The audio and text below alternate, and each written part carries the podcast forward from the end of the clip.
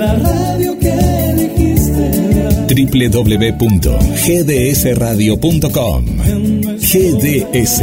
Descarga nuestra app. Encontranos como GDS Radio. Comenzar el día con nuestra radio. GDS Radio, la radio que nos une. Escúchanos en www.gdsradio.com.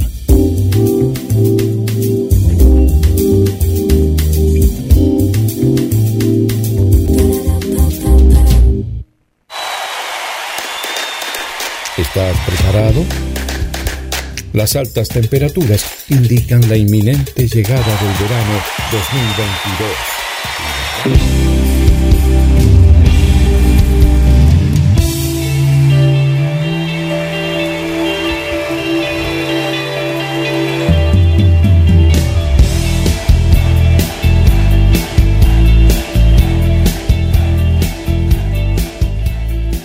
Buenos días tengan todos ustedes. Bienvenidos y bienvenidas a este primer miércoles del mes de diciembre. Un día que es bastante apacible se presenta en la ciudad de Mar del Plata. ¿Cómo están del otro lado? Escuchas y escuchantes. Como diría Beatriz Peironet, los oyentes o la oyentada. Bueno, vamos a compartir estos próximos 120 minutos como cada miércoles, porque hoy nuevamente es miércoles.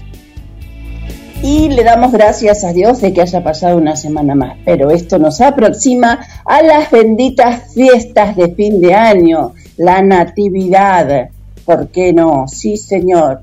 Pero más allá de todo esto, para aquellos que no son religiosos, se aproxima el pan dulce y para otros la sidra. Y sean bienvenidos y bien considerados, por supuesto.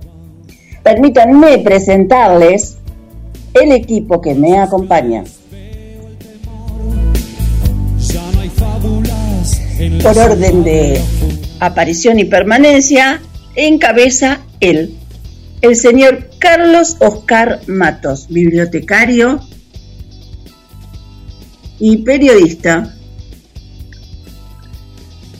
quien tiene a su cargo el segmento de derechos de las personas con discapacidad. En el receso de María Elena Gutiérrez la tenemos a la responsable de los CBE barriales de Mar del Plata y General Pueyrredón, María Eva Juárez. Ella lleva adelante todo lo que es referente al género, al ambiente de género y diversidad. En el ámbito del deporte está el, el ícono de la ciudad de Mar del Plata, el referente el nunca bien ponderado señor Master Campeón Alberto Begiristain. Como ya les habré dicho anteriormente, nos refiere al mundo del atletismo y por supuesto mechado con el deporte adaptado, como así también tiene sus buenas perlas de mundiales insólitos. Y por supuesto, quien les habla, Karina Elizabeth, Juntos hacemos la liebre y estamos orgullosos de tener ya cinco años en nuestro haber compartiendo las mañanas. Vamos a identificarnos, señor operador, porque venimos con una, una semana que hay que destacar.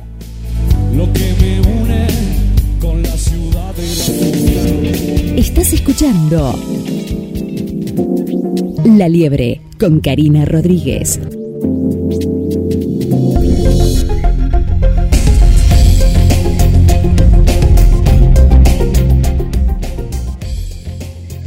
Visibilizando la Semana de los Derechos de las Personas con Discapacidad, tenemos una editorial referida al pasado 28, 28 de noviembre. Día clave en la lucha por nuestros derechos.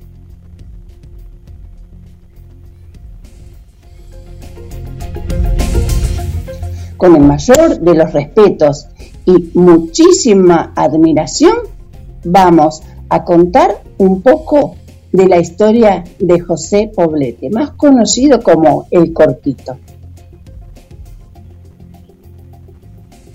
Se lo denominaba El Cortito porque en su Chile natal tuvo un accidente de tren que le amputó ambas piernas. Él se manejaba en sillas de rueda y después, por diferentes motivos, se traslada a Argentina, más precisamente a Buenos Aires. Allí creó el grupo Cristianos para la Liberación, una constante de lucha que denostaba la necesidad, pero por sobre todas las cosas, la unidad que conformaban por y, por y para los compañeros o compañeras. Con un pensamiento definido de reivindicación de los derechos y la necesidad de un trabajo genuino. Su grupo fue numeroso. Su premisa fue que tanto ciegos como rengos debían trabajar, generar su sustento, no vivir de limosnas. Fueron creadores de varias ideas para poder llevar adelante el proyecto. Esto ocurrió mientras sucedía el Mundial del 78. El compañero fue desaparecido junto a su mujer y su pequeña hija de ocho meses. Todo esto recordemos que fue en el contexto del Mundial este ejemplo destaca, destaca la unidad, el espíritu de lucha, pero por sobre todo las ganas de generar un derecho, el derecho a un trabajo digno y genuino. Señor operador, vayamos a un separador porque hay más.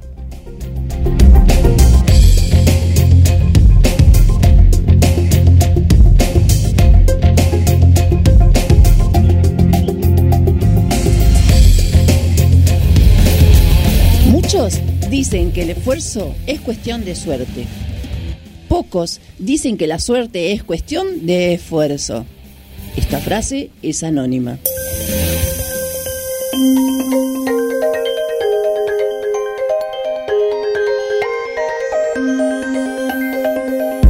Resulta inevitable no hablar de derechos, porque sin ir más lejos, el próximo 10 de diciembre es el Día de los Derechos Humanos.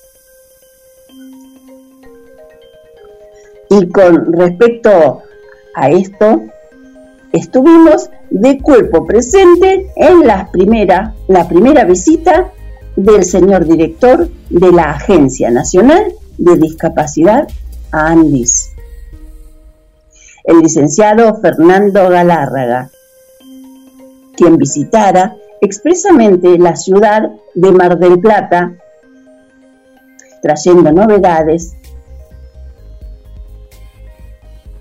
nos invitó a, los invito a escuchar eh, esta especie de fragmento de, la charla en la que estuvimos.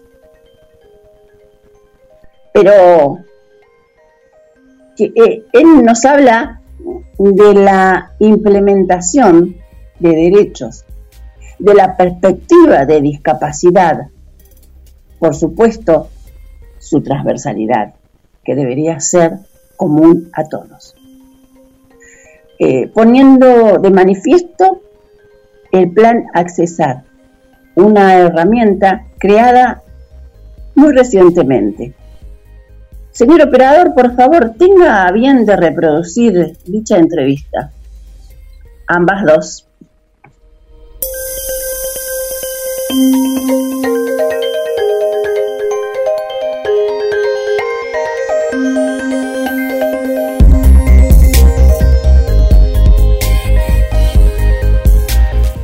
A los municipios de todo el país. Ese es el objetivo. Arrancamos por 70, son humildes, pero bueno. El, plan Accesar es, es un abordaje que pretende que los municipios, eh, como primera estructura municipal, eh, estatal, perdón, cercana a la gente, incorporen la perspectiva de la discapacidad. Nosotros veíamos que la ley del cheque, que es el fondo que nosotros administramos eh, para financiar iniciativas tanto para sociedad civil como para el Estado municipal y provincial, estados principales y provinciales, recibíamos solicitudes que venían siendo recurrentes, es decir, un municipio cada siete años nos, pedía que le cambiáramos la camioneta o le compremos juegos nuevos, inclusivos para sus plazas, etc. Eh, entonces lo que nosotros entendemos es que por esto y por muchas otras situaciones ligadas a que eh, los eh, la perspectiva de la discapacidad no está presente en la gestión local, eh, necesitábamos plantear una herramienta de gestión como accesar para llegar a los municipios con un abordaje eh, integral, con la idea de que el municipio incorpore de manera transversal a toda su área de gobierno, a toda su gestión municipal, la perspectiva de la, discapacidad. Esto implica eh, un diagnóstico, que es el primer paso que hacemos, un diagnóstico, pero estamos hablando de un diagnóstico eh, preliminar, por supuesto, no, no algo que, porque muchas veces dicen, bueno, un diagnóstico y, se traba en el diagnóstico y, o nos quedamos siempre en el diagnóstico y estamos cansados de diagnosticar. Si ya sabemos que hay barreras, ya sabemos que hay obstáculos, etc.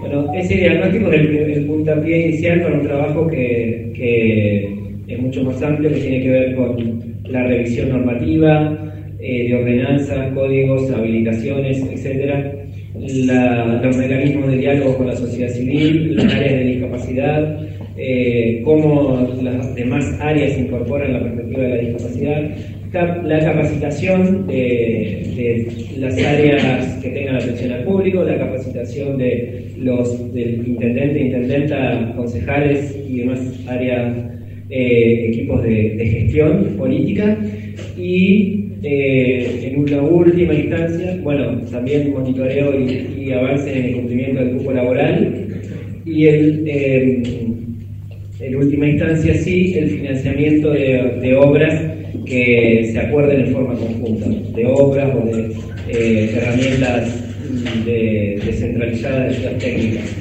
El Banco Descentralizado de Ayudas Técnicas, que es una herramienta que siempre se está financiando en los municipios, eh, eso más eh, obras de infraestructura que pueden tener que ver con el, equipamiento urbano eh, hubo espacios claves para determinados municipios. Eso es un poco a grandes rasgos el, el plan accesar.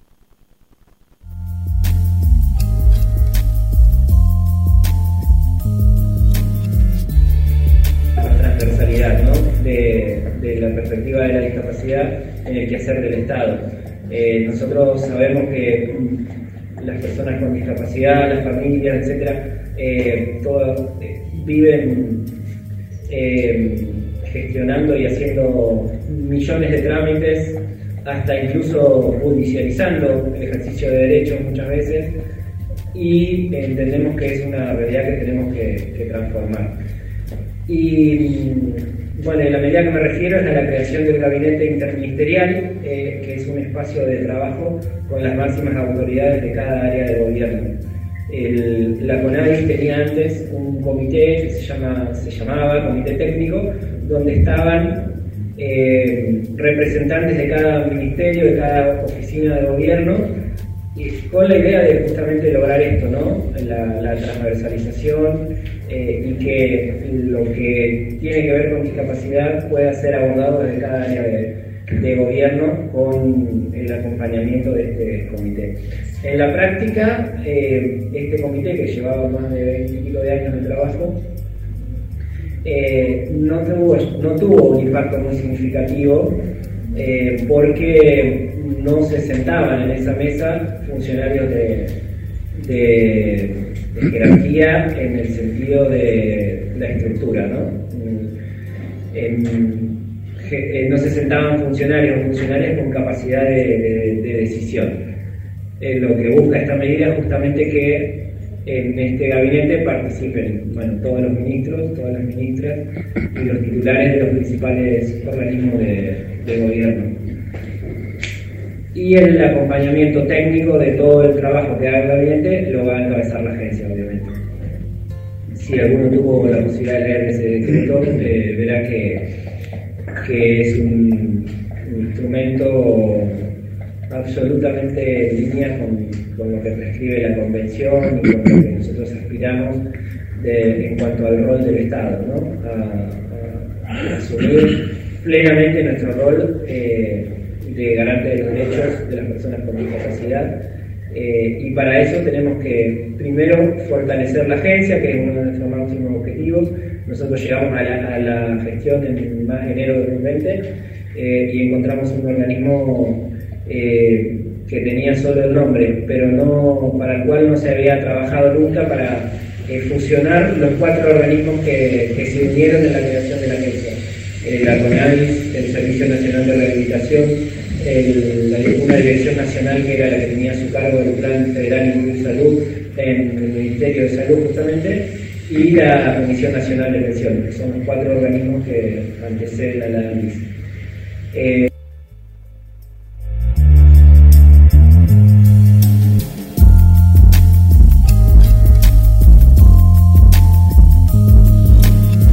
La Liebre 2234 24 66 46.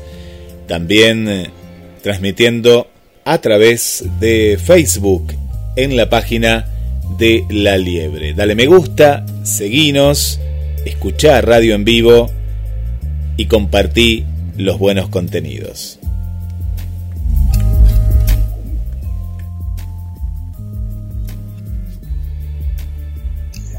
Cari, ahora vas vos, dice el señor operador. Bueno, gente, ¿cómo han tomado esta noticia? Bueno, noticia ya no dejó de ser noticia porque tiene más de 10 días, pero no deja de ser una novedad dentro del mundo, dentro del colectivo de personas con discapacidad. Esperemos que sea bien implementado, por supuesto, acá será bien recibido y esperamos que sea para mejorar la capacidad, eh, la condición, eh, porque no eh, las buenas prácticas de, para vivir, ¿no? No serían llamadas buenas prácticas, sino los medios, la necesidad de mejorar.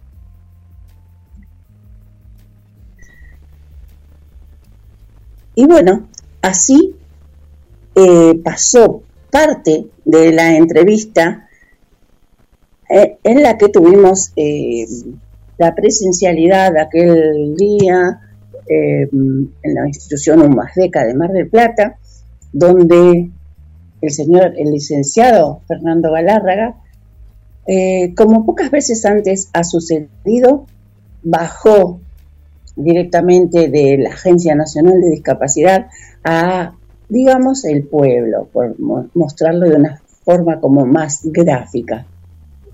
Esto antes no había sucedido y por supuesto que fue tomado bajo pinzas y con mucho análisis porque eh, estos actos que no se dan a menudo eh, suelen ser como insólitos, inesperados, hasta, ¿por qué no?, eh, cuestionados por el propio colectivo, ¿no?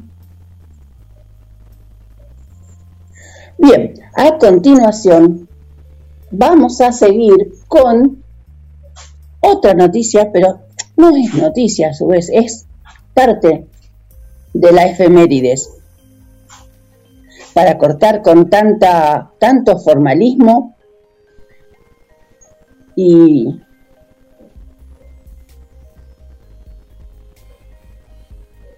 para contar con tanto formalismo, vamos a ir a una especie de relato, se puede decir, sobre los derechos de las personas con discapacidad. Poneme un separador, Guillermo, por favor, y volvemos.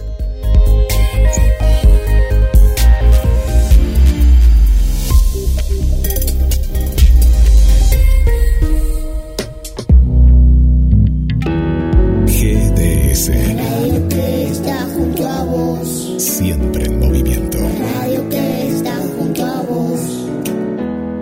Puedes escucharla, puedes compartir.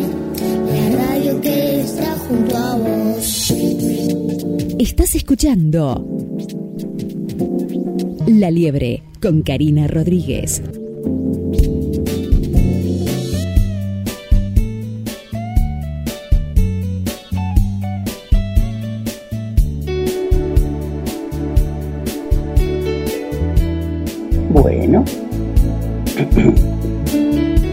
Estamos nuevamente y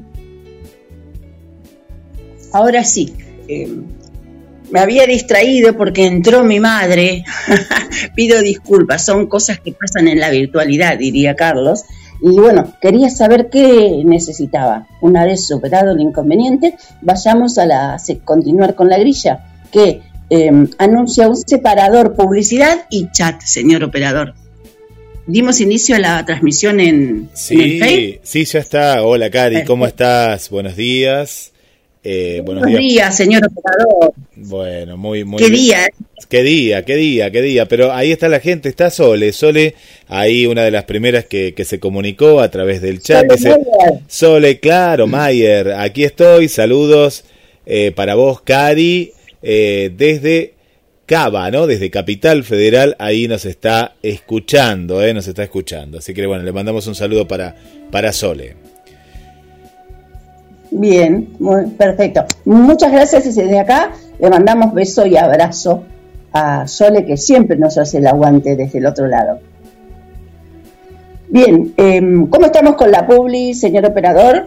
No, no pasamos nada todavía, ¿no? Todavía en materia de publicidad no, no hemos pasado nada. Así que si te parece ya comenzamos porque eh, son las diez y media y es un buen momento para sí, ir llamando a la roticería del barrio, ¿no? Eh, ir llamando. Para comer algo rico, algo rico también. Sí, dulce. rico y aparte que, que es muy, muy casero porque eh, es una roticería eh, de familia, como la roticería del barrio Autódromo, ahí en Soler 12.249. Tienen delivery al 223 6 91 44 11 y están abiertos, claro, desde las 7 de la mañana hasta las hasta la medianoche. Ahí están con bebidas, también si tenés que hacer una carga virtual, venta de lácteos, pollos, milanesas preparadas, todo tipo de productos de granja y como te contábamos, delivery. Anota el teléfono 223 691 4411 y también si te querés dar un gusto,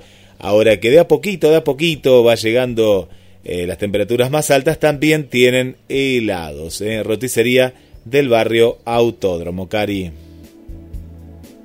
Perfecto. ¿Tenemos algo rico, dulce también para comer?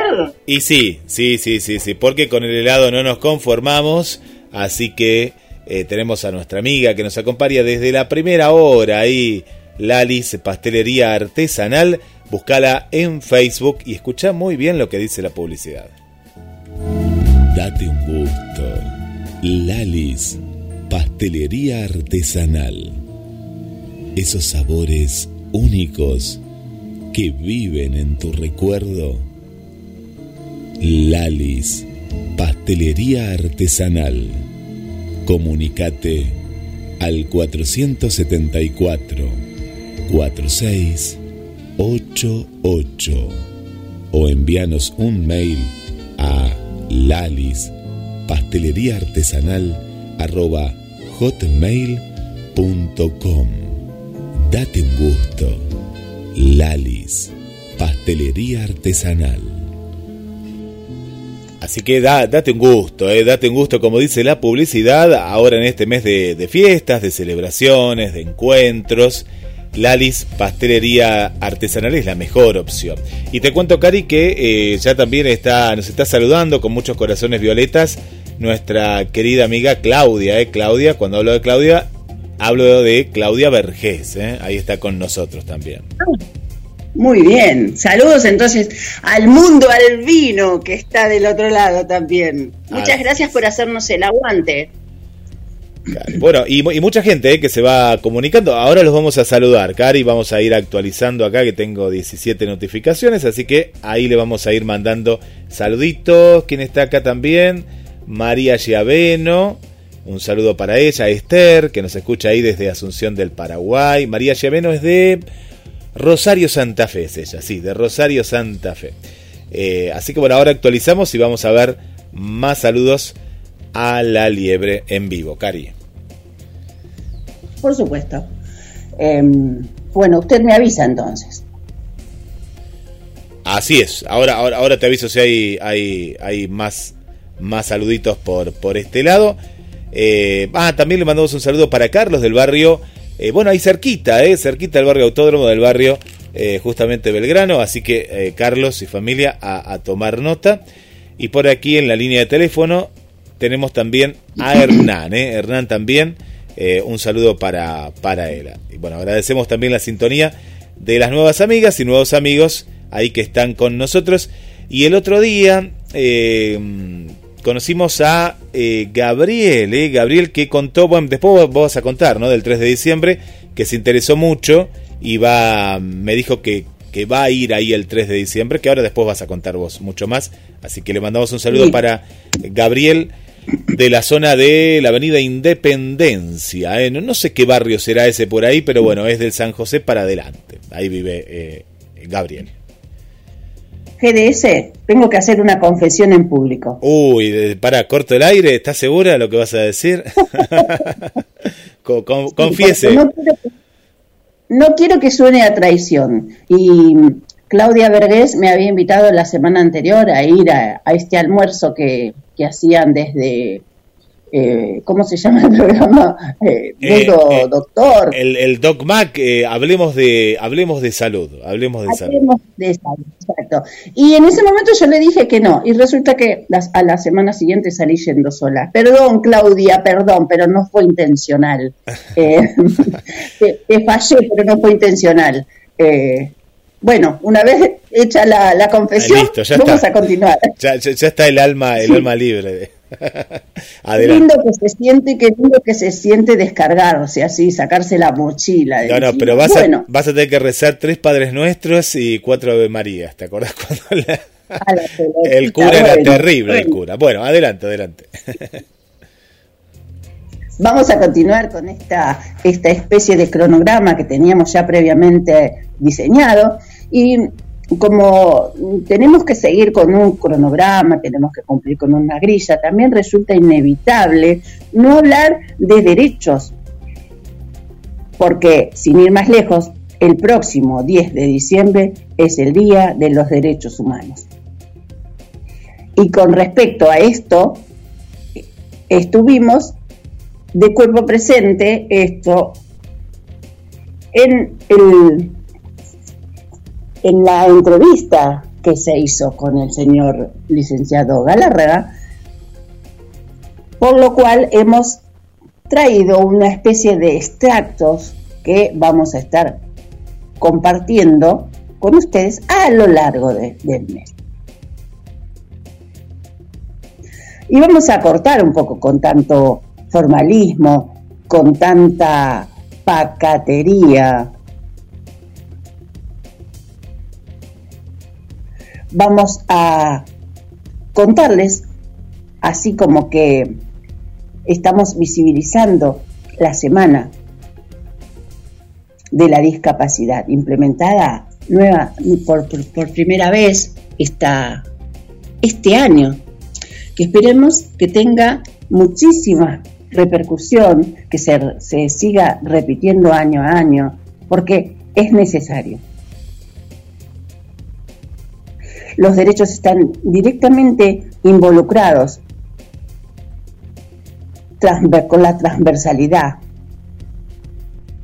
de, porque es nuestro representante y a su vez él nos deja este mensaje de que tenemos que ser nosotros, las personas con discapacidad, las que vayamos a ponerle de manifiesto a los concejales, al intendente, a los municipios, a los gobiernos en general, que Mar del Plata tiene un grupo de personas con discapacidad que no solo está apta, sino que quiere trabajar.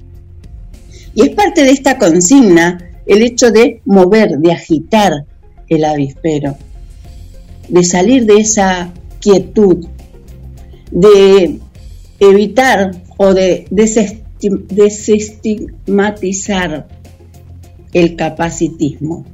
Porque, por lo general, las oportunidades no son cercenadas por considerarnos personas como no me gusta nombrar a mí la palabra discapacitados.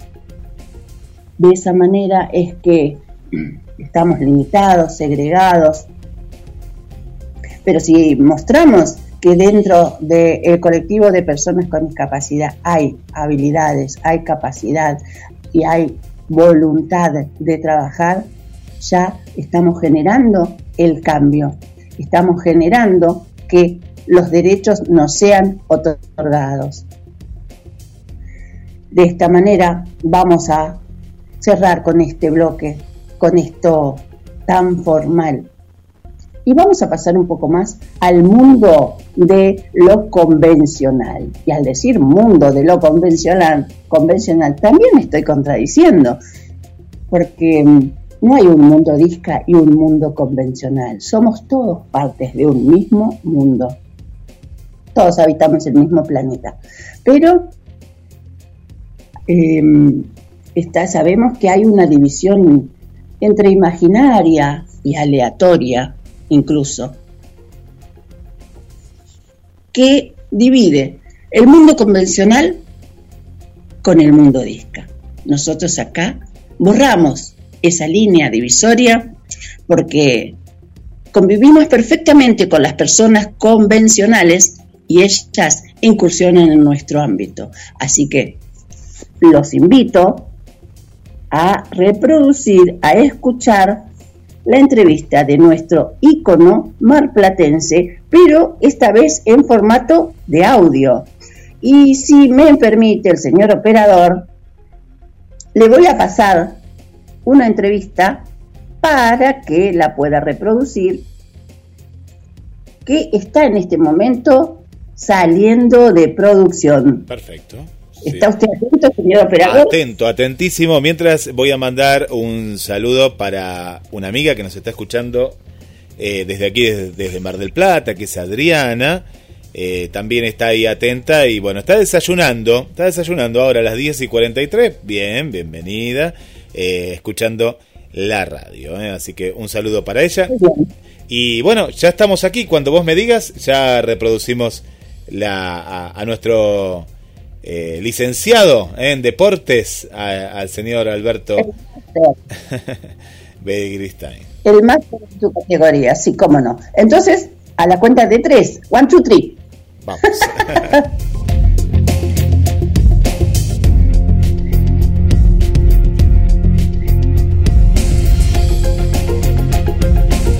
Hola Carlos, hola Karina, buen día. Es un día muy lindo de sol acá en Mar del Plata a disfrutarlo. Y bueno, a solo 30 días que se vaya este 2021, donde pasó de todo, naturalmente, no solamente en el país, en nuestro país, sino que en el mundo. Solamente pedir que pare la violencia y que Dios ilumine a nuestros gobernantes para que tengamos una vida mejor, plena y con felicidad. Muy cortito el introito, simplemente para, para ponernos en, en calorcito para hablar de nuestro deporte nuestro querido deporte, tanto del deporte convencional como no convencional. Vamos a comenzar hoy con eh, la fiesta del atletismo de calle que hubo este domingo último, 28 de noviembre. Se realizó en nuestra ciudad, en la costa, con largada y llegada en, los Lobos de Mar, en la Plaza Almirante Brown, la famosa Plaza de los Lobos. Una verdadera fiesta realmente. Fue una prueba de 21 kilómetros, 10 kilómetros y 5. Todos este, prácticamente juntos, fueron más de 7.000 corredores que dieron un gran colorido con la presencia del intendente Montenegro. Quiero recalcarlo esto porque eh, hace casi 40 años que estoy en el, en el atletismo y más allá de organizar maratones y correr, no siempre se han presentado los intendentes, no sé, esas cosas de la vida, pero este intendente en cada evento que hay está presente con nosotros. Este, estuvieron también las autoridades del ENDER y tuve la, la suerte que me invitaran a, entregar premios como uno de los organizadores del Maratón Ciudad de Mar del Plata, ya por el 13 de diciembre de 1987. Así que nos dieron la oportunidad de entregar premios y hablar un poco este, al público este, de lo que había pasado hace 37 años prácticamente, más de 30 años. La prueba principal de los 21 kilómetros impuso el jujeño radicado en nuestra ciudad, que lo entrena Leonardo Malgor, logró un tiempo de una hora 7 una hora 7 segundos, 7 eh, minutos, perdón, 50 segundos. Su nombre es Miguel Massa, el jujeño, chiquitito muy simpático, muy contento con la ciudad. En damas nuevamente Florencia Borelli, que nos tiene acostumbrado a sus grandes triunfos, con un tiempazo como siempre, con una hora 13 minutos 46. La segunda dama fue Dayana Juárez, 1.17.31 y tercera María Argüello, 1.22.53. En 10 kilómetros el tresarroyense Hugo Sanguinetti, Ulises Sanguinetti, perdón, 30.36, segundo Mauro Rosa 31.41, tercero Augusto Contreras con 32.01. El tiempo de Sanguinetti 30.36 es muy bueno para la Argentina, eh, si hablamos del mundo están mucho abajo, pero eh, no hay mucha gente que, que, haga esa marca, 30 minutos, sobre todo en la calle y en Mar del Plata que hay unas este, eh, importantes elevaciones, que eso quita velocidad y fuerza. 30-36 es muy buena marca del Tresarroyense, que es un actual maratonista. A mí me, me, tocó entregar premios a las categorías de 5 kilómetros, fue la primera, y también el privilegio de entregar los premios a los atletas con personas con discapacidad, en este caso en silla de ruedas, a los conocidos Coco Urbano y Alejandro Maldonado que hicieron, tuvieron una gran, gran actuación. Así que tuvimos una fiesta muy linda, mucha gente, mucho público en esta carrera, este medio maratón. El maratón clásico, los 42 kilómetros 195, que hoy modernamente se le dice 42K, este, se va a hacer en, en abril del 2022 para separar un poco y entrar bien con las agendas porque se hacen, se hacen en el año, se hacen un poco seguidos, no hay una coordinación para hacer los 42 kilómetros y se encuentran por ahí los corredores con que hay una maratón un mes y al, otro mes o dos meses hay un 42. Y el atleta no puede hacer tantas maratones en un año porque es un esfuerzo muy grande. Así que bueno, y ahora vamos a hablar de una atleta muy conocida nuestra, con un título que se llama, que hemos puesto de la pista a la montaña y al triatlón. Hablamos de Belén Caseta, la olímpica, que debutó en el trail con un triunfo en el K15, los 15 kilómetros de Villa Langostura, con una participación de 3.000 corredores. La mar platense de 27 años, dos veces olímpica finalista en el Mundial de Londres 2017, que salió 11, o sea que quedó, en 2017 quedó 11 entre las 11 mejores del mundo, y dueña del récord sudamericano de su especialidad, los 3.000 metros con obstáculos. Cambió la pista por la naturaleza, y debutó a lo grande en el trail running, que es un clásico en el sur. Por eso esa bienvenida a la locura de un ambiente que desborda los sentidos. Dice Belén, me gustó el ambiente, las personas que participan es otro mundo. Correr si te alientan con, en cada puesto, había gente con un dale dale. Esto no lo veo en la pista, yo giro en un óvalo de 400 metros y no estoy acostumbrada a esto. El trail es más social, la gente es más unida, te alientan sin conocerte, es lo que más disfruté. La atleta vive un proceso personal reflexivo sobre su vida y lo que encontré en la Patagonia dice, la desbordó en el trail, es más social, a Caseta le sucede lo mismo que viven quienes llevan la mitad de su vida haciendo lo mismo. La necesidad de un replanteo general. Después de su segunda experiencia en Tokio 2020, se sintió saturada. Plantó bandera, barajó, dio de nuevo, tiró las cartas y analizó. Conclusión, este tiempo de disfrutar otros desafíos sin olvidar lo hecho. Fue así como el 24 de octubre fue este, segunda en el triatlón de Varadero, haciendo esa experiencia también. Estoy probando las pruebas duras en las que el cuerpo sufre, dice Belén. Lo de Tokio fue durísimo. Primero una cuarentena de encierro, luego quedé a la deriva, porque más o menos nos enteramos que por ahí se quedó en los viajes, en esos cambios que había de viaje por la, por la pandemia, quedó varada en un, en un país y hubo, tuvo, tuvo muchos problemas por Belén. Fueron muchos casos que uno acumula y quiere un stop, fue un año muy duro en todo sentido, dice Belén. Quiero terminar mis estudios porque no me quiero quedar sola, solo con correr, perdón, sino después, ¿qué, qué hago? Estoy en, una crisis suelta lacónicamente. Necesitaba salir de la zona de confort, en la que siempre estuve haciendo siempre lo mismo. Insiste, si no funciona, uno puede volver atrás. No es la muerte de nadie. Y hacia allá, y hacia va, allá va Belén Caseta. Es un, una nota que le hizo, vamos a decir, la fuente, el diario Clarín, muy, muy extensa, donde la importancia de, la figura de Belén Caseta a nivel nacional e internacional nos da la sorpresa que momentáneamente ha cambiado de deportes, haciendo nueva experiencia, como dice ella, cambiando de vida, y no la desvela, París 2024, los Juegos Olímpicos, y veré qué voy a hacer, dice Belén Caseta, en un gran cambio. Y ahora sí, ahora nos vamos a, a las historias insólitas de los Juegos Olímpicos, ¿no es cierto? Como siempre. El título es Se quiebra, se dobla, pero no abandona. Usted no se puede ir, tiene la clavícula quebrada y el hombro dislocado, advirtieron los médicos al australiano James Williams Billy Roycroft, Roycroft perdón, quien había sido hospitalizado el día anterior tras haber caído de su caballo. Los doctores amenazaron inclusive con esconderle la ropa de montar, pero fue inútil. Montó en calzoncillos, respondió con firmeza el intrépido jinete. Roycroft firmó una nota admitiendo que dejaba el centro asistencial en contra de los consejos de sus médicos, a quienes además desligaba de cualquier eventual consecuencia eh, futura. Fracturado, golpeado y lastimado, y taponado de analgésicos, Billy se dirigió al estadio de pruebas ecuestres para terminar lo que había comenzado los dos días antes. El torneo, que combinaba saltos cross cross country y doma a lo largo de tres jornadas, Roycroft no buscaba la gloria personal, sino el triunfo de su país. Sin su presencia, Australia quedaba fuera de la competencia por equipos. Vestido y subido al caballo por sus compañeros Lawrence Morgan, Neil Levis y Brian Crago, Billy completó su rutina doblado de dolor sobre el lomo del animal y sin sensibilidad en el brazo derecho.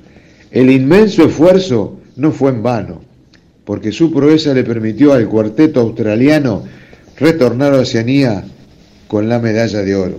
Por eso dice el título, se quiebra, se dobla, pero no abandona. Chicos, Carlos, Karina, nos reencontramos, si Dios quiere, el próximo miércoles, hablando siempre de, nuestros queridos deportes, tanto para los chicos con personas de discapacidad como para los, este, los atletas convencionales. Muchas gracias nuevamente, les mando un abrazo y nuevamente les digo, nos reencontramos el próximo miércoles.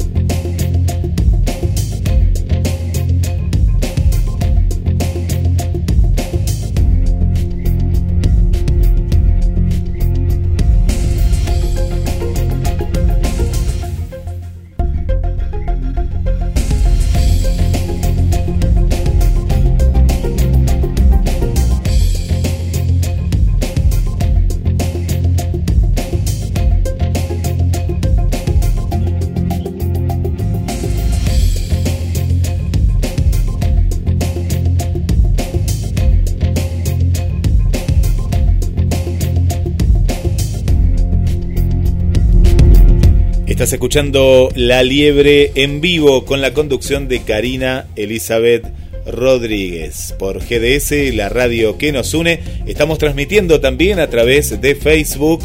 Seguinos, dale me gusta, compartí la página, compartí las publicaciones como vemos acá que lo estás haciendo, pues somos una gran familia y queremos que más gente conozca este hermoso programa. Desde el estudio central vuelvo contigo, Karina. Bueno, y ya que me da pie, antes de, meternos de vuelta en algo así como una, eh, eh, una editorial prolongada, quiero decir que eh, gracias a esas palabras suyas que me da pie, somos una gran familia. Qué fin de semana que pasamos, ¿no?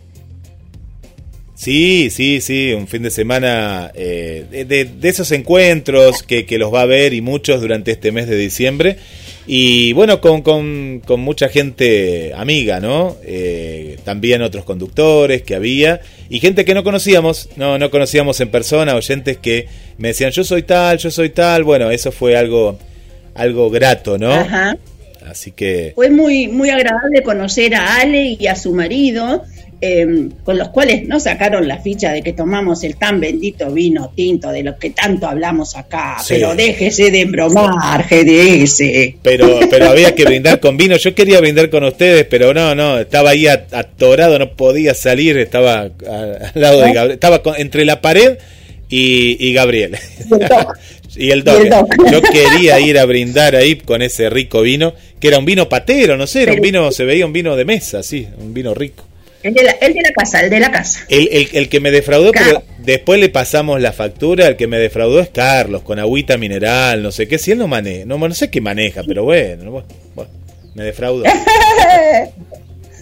Bueno, bueno, ya le entramos a sacar el cuero a los compas, eso no va, ¿eh? en el aire no va. No, no, de, después le sacamos en persona acá cuando esté, cuando esté acá, claro. en su momento. Otra cosa es con guitarra, dijo el loco y tocaba con la escoba. Así es. Ah, Cari, para, hablando de eventos y de encuentros, ahora si querías decir algo más, pero justo para no olvidarme, eh, bueno, viste que estaba Gladys también y acá nos pregunta, dice, el evento del viernes, si llueve, ¿se pasa para el otro viernes? Me, nos está consultando Gladys. No, no se, se suspende, se hace el sábado, pero ya le vamos a estar dando información porque hasta ahora el pronóstico es favorable. Eh, claro, tal cual, yo acá lo estoy viendo, Gladys, no, no, no seas pájaro de mal agüero. no, no, hasta ahora eh, va a estar lindo, Cari. Está buena la pregunta. Sí, sí, sí. Está muy, muy buena la pregunta, pero piano, piano, dijo un Tano. Alontano, claro, yo tengo acá, mira, 21 grados, 14 y una nube, pero no con lluvia, ¿no? Pero una nube como, va a estar nublado, pero parcialmente nublado, por lo que parece hasta ahora. Para, para Claudia Vergés va a ser el día ideal porque no va a haber sol, no va a tener que gastar en protector. Tal cual, tal cual. Mira, hay una probabilidad, mira, acá tengo el extendido de 16, 21, 13, ¿qué quiere decir esto? Y que prácticamente no, no va a llover, es muy baja la probabilidad, así que hasta ahora vamos, vamos bien, vamos bien, cariño. Muchísimo mejor. Entonces nos vamos a abocar a una prolongación de la editorial para darle paso después a la entrevista de género con María Eva Juárez. Y quiero decirles unas, unas cositas, unas pequeñas cosas antes de volver. Es que en el año 1992 la Asamblea de las Naciones Unidas decidió instaurar el 3 de diciembre como el Día Internacional de las Personas con Discapacidad, llamando a aunar esfuerzos para el logro de mayores espacios de inclusión y equidad en el acceso de oportunidades de las personas con discapacidad, así como la eliminación de toda forma de discriminación que sean sostenibles con las personas con discapacidad. Estamos transitando estos últimos días de la semana de la promoción de los derechos de las personas con discapacidad, que es denominada del 25 de noviembre al 3 de diciembre. Es para destacar, para recordar que las herramientas están dadas, están implementadas, ya son ley, son ordenanzas. Solo tenemos que levantar la mirada y tomar las herramientas. Ahora sí, señor operador, siendo las 11 horas o clock del té, vayamos con nuestra entrevista de género, por favor, solo, solo a María Eva Juárez.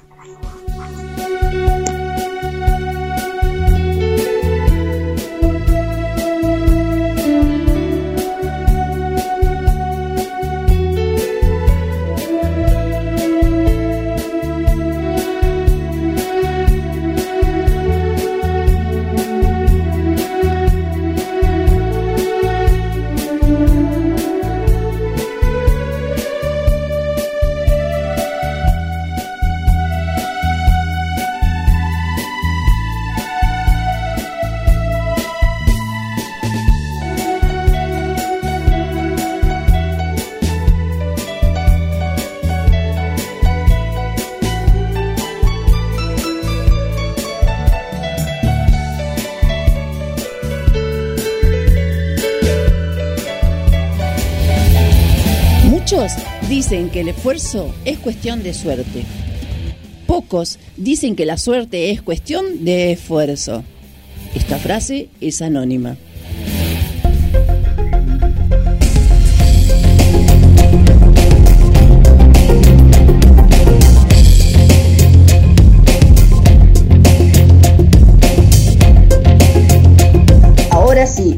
En condiciones de contarles que tenemos contactos con nuestra columna de género y diversidad habitual desde hace mucho mucho tiempo que la viene sosteniendo María Elena Gutiérrez y cuando se va deja una persona de confianza, que en este caso es María Eva Juárez. Ella es la eh, encargada de los CBE barriales de Mar del Plata y por supuesto de General Pueyrredón. Buenos días y bienvenida María Eva Juárez. ¿Qué tal? Buen día, Karina. ¿Cómo les va?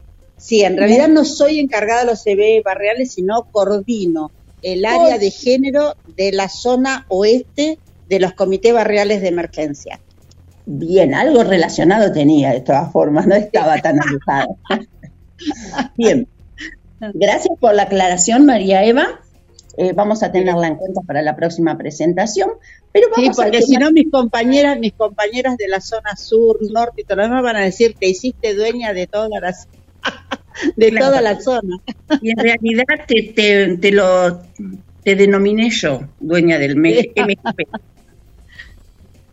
Bien, hoy queremos destacar un poquito de este 25 de noviembre que es tan, tan marcado en nuestra sociedad, ¿no? Y hablar un poco de lo que fue la marcha, la concentración, la convocatoria y todo lo que hace a este evento masivo. Sí, es una fecha para todas nosotras eh, muy sentida porque es el día eh, en contra de la violencia hacia las mujeres, ¿no? Que es ese flagelo que, que nos atraviesa desde hace tantos siglos, ¿no? Y que, y que nos cuesta todavía tanto dar vuelta. Y más en este contexto de pandemia, que después de casi dos años, ¿no? De, de, estar atravesando esta pandemia mundial y con los periodos que hemos tenido de aislamiento, distanciamiento y cuidado, hemos podido hacer una marcha eh, presencial, volver otra vez a las calles, que es el lugar en el que nos une a todas en un mismo reclamo. Así que fue muy, muy fuerte para todas nosotras, muy fuerte, muy, muy emotivo, con mucha carga y encima con el dolor de eh, tener que agregar a la bandera de, de, las víctimas, cada vez más víctimas de, de, de, femicidio, que es la expresión más cruel de la violencia a la que estamos sometidas. Sí. Y en, que nos une también un reclamo eh, que muy importante para todas nosotras que tiene que ver con la falta de respuestas para, para las, los temas de importancia, respuesta y, presupuesto del, del, eh, la Municipalidad General Purredón, del Intendente de Montenegro, eh, con respecto a las necesidades que tenemos las mujeres, siendo que en la ciudad de Mar del Plata tenemos eh, la emergencia en violencia de género, ¿no? O sea que tendría que haber mayor respuesta y celeridad en la, en la resolución de los problemas que, que estamos atravesando. La marcha fue muy grande, la verdad que estuvo muy bueno porque hubo convocatoria, como siempre en el medio del dolor, esto de transformar nuestro dolor en lucha, siempre termina siendo como una, como una, una fuerza eh, que, que, se, que se puede sentir en el cuerpo, ¿viste? esa vibración que uno siente en el cuerpo cuando va marchando y que estamos todas juntas. La verdad que fue muy, muy emotiva. Bueno, vos también ahí estuviste, así que también tendrás tu percepción de cómo fue, ¿no? Cómo fue la, la Sí, a mí, a mí, yo, al ir nosotras en punta, porque siempre nos asignan un lugar, eh, digamos, eh, preferencial, digamos, por denominarlo de una manera rápida, eh, nos ponen en la, atrás de la bandera de arrastre, entonces mucho no podemos ver hacia atrás, pero sí podemos eh, percibir que fue una marcha sin sobresaltos, sin exabruptos, eh, juiciosa y que incluso tuvo una, una, un desarrollo un poco más tranquilo que otras. Exactamente, sí, sí, eso es cierto que fue así, creo que, que estuvo muy, muy bueno porque fue muy bien recepcionada por la, por la comunidad de, de Mar del Plata, ¿no? Al, al paso nuestro, inclusive de los propios vehículos, funcionó muy bien. Tengo que destacar la organización de- del, del corte de calle que lo hicieron las chicas de la de una, una eh, responsable de cada orga de las que convocamos a la marcha se pusieron a la cabeza de organizar eh, los cortes de calle con la ayuda de tránsito también que, que, que pudieron articular por primera vez de, porque la verdad que siempre cuesta bastante y bueno, pero también reconocer eso, que, que la gente que estuvo abocada a la tarea nos trató con respeto, con el respeto que creo que nos merecemos, porque todos lo, lo hacemos en, en función de, de mejorar la vida de, de todos nosotros, ¿no? Y las mujeres principalmente. Así que nada, me parece que estuvo muy muy buena y sí, como decimos, fue muy grande. Yo estaba más atrás y aparte recorrí, a mí me gusta recorrer un poco para atrás y, y chusmetear, como quien dice, como, como es lo de las columnas, y fueron muchas cuadras de, de, de mujeres y de inclusive de compañeros de, de organizaciones y de partidos políticos, de sindicatos, que acompañaron a sus compañeras más atrás eh, porque el lugar preferencial de adelante es eh, nuestro porque somos nosotras, ¿no? La- las, Claro. las actoras principales de, de, de esta fecha. Así que, bueno, pero los compañeros con mucho compromiso y con mucha alegría, es más, he tenido devolución de, de, compañeros de otras organizaciones que no son la, la, la que yo pertenezco, eh, que inclusive me han mandado mensajitos felicitando y, y, y bueno, y reconociendo el, el trabajo que hacemos todas las mujeres de todas las organizaciones, ¿no? Y el orgullo que para ellos les representa ver el crecimiento que han tenido sus compañeras en la defensa de sus derechos. María Eva, surge una pregunta a raíz de tu respuesta, precisamente, Eh, y es una pregunta media retórica, digamos, ¿no? A ver si lo manejo. Es em, sobre la marcha misma, se va adquiriendo experiencia y se van puliendo esas cosas que en la marcha anterior no lucieron o no salieron del todo redonditas. ¿Puede ser? Sí, por supuesto, por supuesto que vamos, eh, vamos aprendiendo año tras año, vamos adquiriendo, como decís vos, nuevas experiencias, vamos probando nuevas metodologías. Eh, Viste que nosotros, en- y lo digo para, para, porque yo sé que vos lo sabés, pero para, para los oyentes, eh, nosotros todo lo, lo hacemos por consenso. Somos Sí. muchas organizaciones, muchas ideas, muchas cabezas pensando y finalmente tenemos que tomar una resolución eh, de cómo de cómo resolver cada cada cosa. Bueno, en ese camino hemos ido probando diferentes alternativas y yo creo que en este último eh, fue también así de, de ordenado lo de lo del cuidado de las compañeras eh, también en la- cuando hicimos la vigilia para la campaña. Ahí creo que ahí dimos un salto en relación a, a algunas cuestiones de cómo manejarnos y creo que la seguimos eh, mejorando y las compañeras que, que realizan la tarea, que en este caso fue Flavia, la, la responsable, que lo hace con muchísimo compromiso, que viene desde hace mucho tiempo eh, ayudando en esta función y que la verdad que hay que reconocerle que, que lo hace con mucho compromiso y, y empatía y preocupación por el cuidado de cada una de las compañeras que participan en esta movilización siempre tan multitudinaria. Bien, una, una preguntita como para ir cerrando y cambiando el tema, eh, María Eva. Eh, ¿cu- ¿Cuántos años tiene estas, estas marchas? Uh, así, a ver, el 25 de noviembre, no sé, ya hace muchísimos años que venimos con, con esto. Yo no sé, tengo de- desde que yo milito, por lo menos hace más de 20 años, que es como una fecha, pero Claro. que, que con, con el movimiento de mujeres, así, eh, yo te diría que hace como 15 años aproximadamente que estamos, o quizás un poco más, que Bien. estamos trabajando con el movimiento de mujeres, digamos que ha ido creciendo, ¿no? Que ha ido, ha empezado con un desarrollo y, y que bueno, que así ha ido creciendo y cada vez es más multitudinario, cada vez más cantidad de, de ¿Cuántas organizaciones sociales. ¿Cuántas órganos eh, se aunaron en este mismo motivo?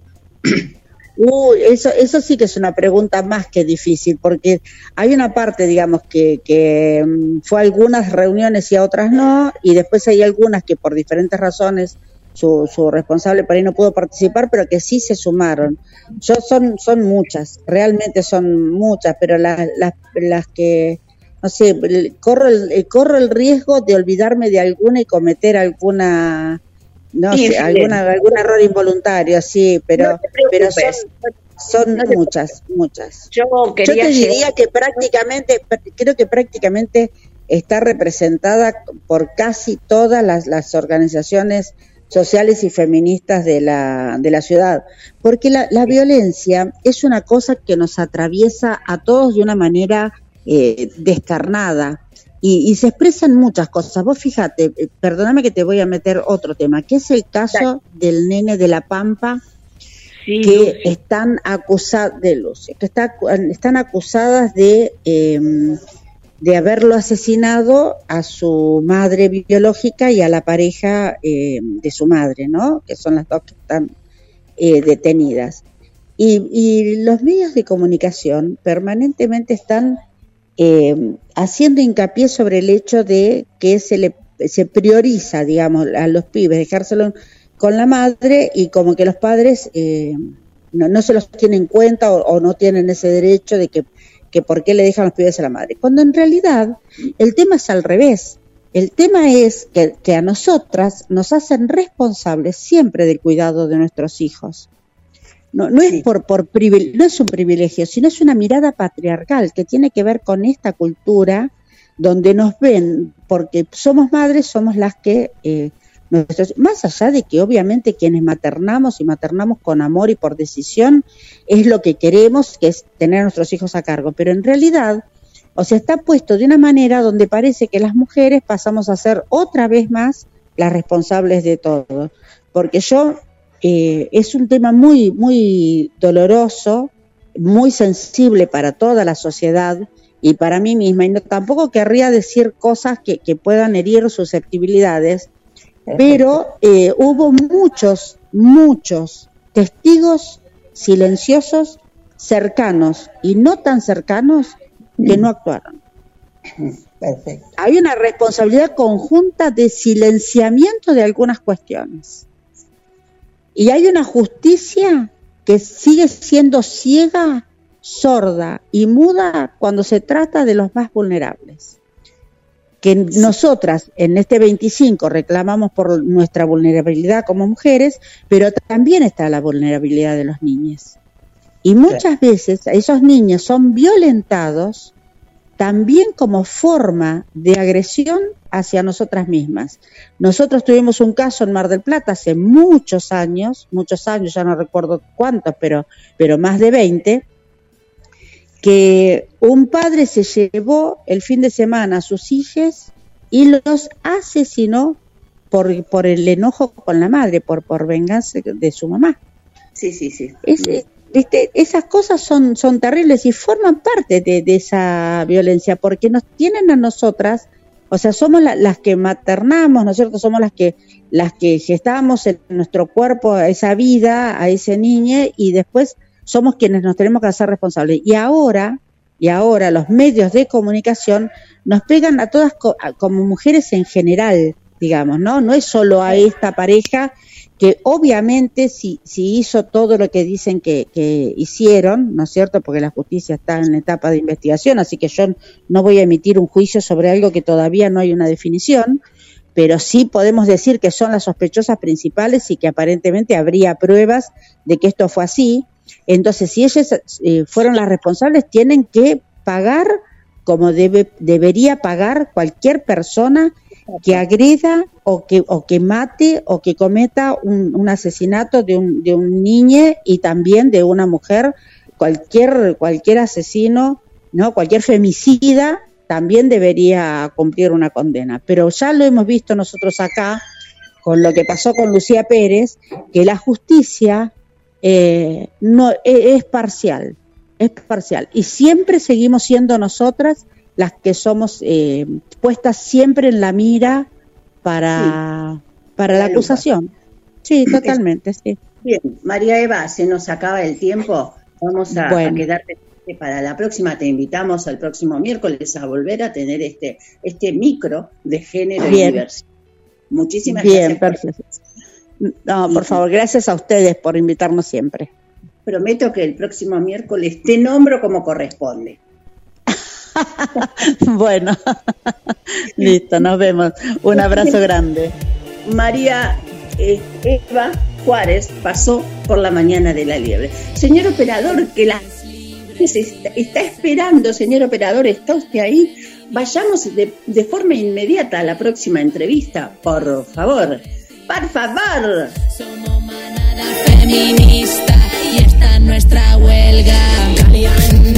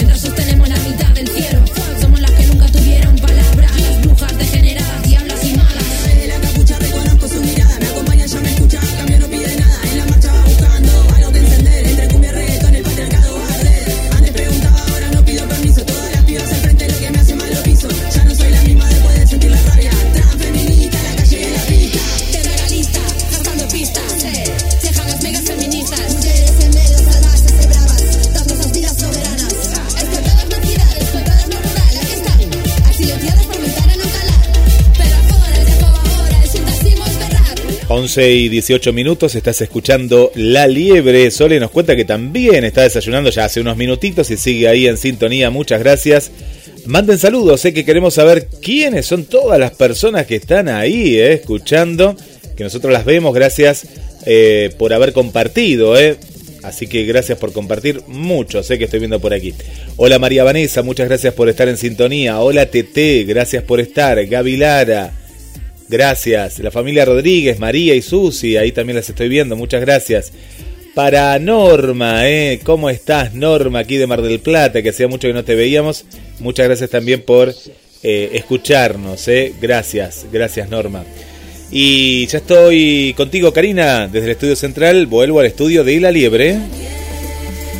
Pero qué, qué, gra- qué grato que es escuchar esta parte así, es la que más me gusta. Vuelvo contigo, Karina, al estudio central, me parece perfecto. Y ahora está de parabienes la oyentada, porque viene la entrevista nuestra de cada día. Y en esta ocasión vamos a abordar temáticas que son mitos para la sociedad, porque las personas con discapacidad somos o no somos seres angelados.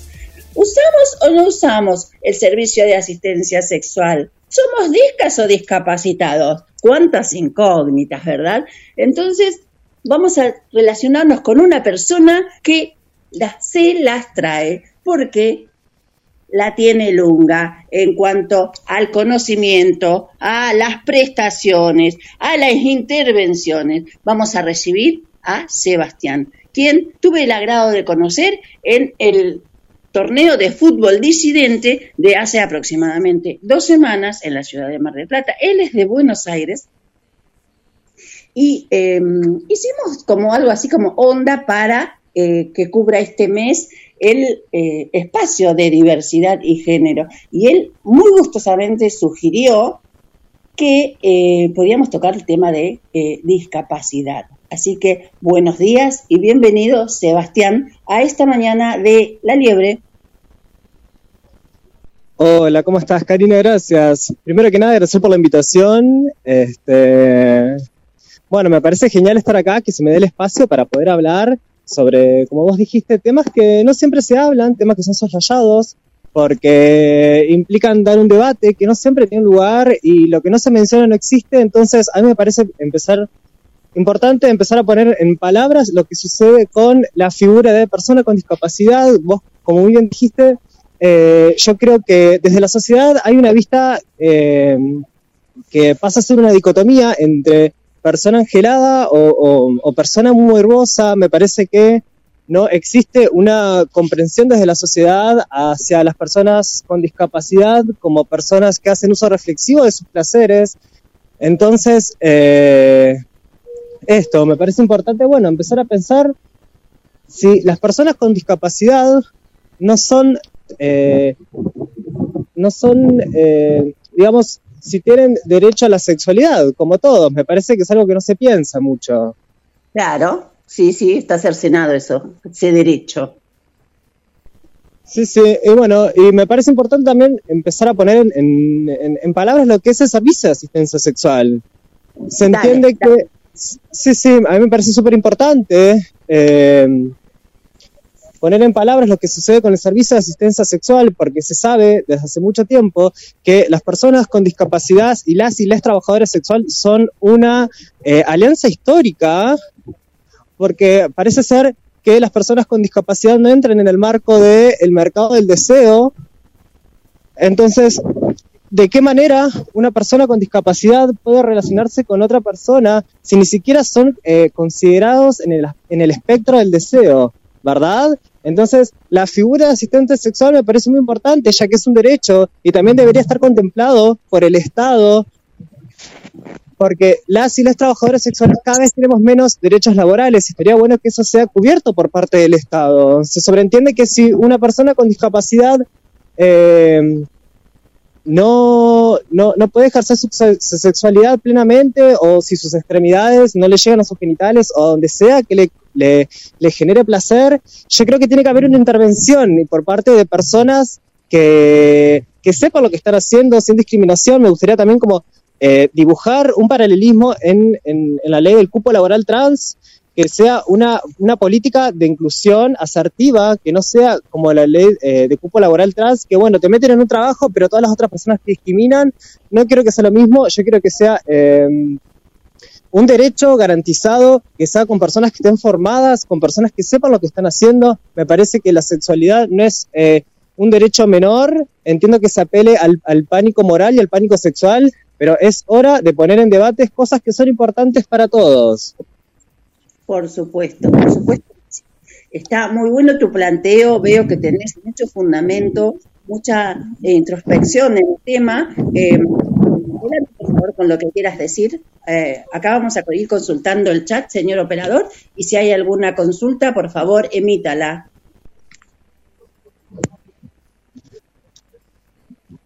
Genial. Bueno, lo que puedo seguir eh, argumentando es que también empezar a pensar como sociedad qué cuerpos o qué corporalidades son legítimas a la hora de reproducir el deseo. Yo eh, opino personalmente que todos los deseos están gestionados, que ningún deseo es propio, que la base del deseo se, se alimenta a partir de lo que de los medios de comunicación que consumimos. Yo, por ejemplo, puedo hoy a la noche prender la televisión y ver un montón de cuerpos en, en Showmatch o en cualquier reality donde se sexualizan las personas, pero puedo ver, digamos, un montón de cuerpos, un montón de tetas, un montón de culos, un montón de anos, pero el único ano que yo no veo es el mal llamado ano contra natura. ¿Por qué yo no puedo ver los dibujos animados? Eh, no sé, ¿por qué la, no, no sé, la Cenicienta no tiene un puff? ¿Por qué en La Bella y la Bestia no tienen una discapacidad? ¿Por qué se hace- hacen un borramiento a las personas con discapacidad?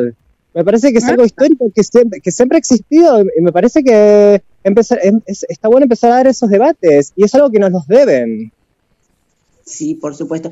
Es, eh, es muy parecido a lo que hemos eh, planteado alguna vez acá con Carlos Matos, que es un colaborador de, de este programa en, el cuan- en cuanto a la discapacidad y los dibujos animados, no la infantilización y la discriminación precisamente, porque no hay eh, dibujos de... Bueno, ahora hay personas con, con anteojos en los dibujitos, pero más de eso no, no pasa. Eh, Cari, eh, No, no pasa Seba, eh, no, a- acá tenemos algunas Sí. consultas y también el tema de que eh, la persona con discapacidad siempre en estos dibujos es malo, ¿no? El pirata, que le falta una pierna o, o que siempre se los da por, por ese lado.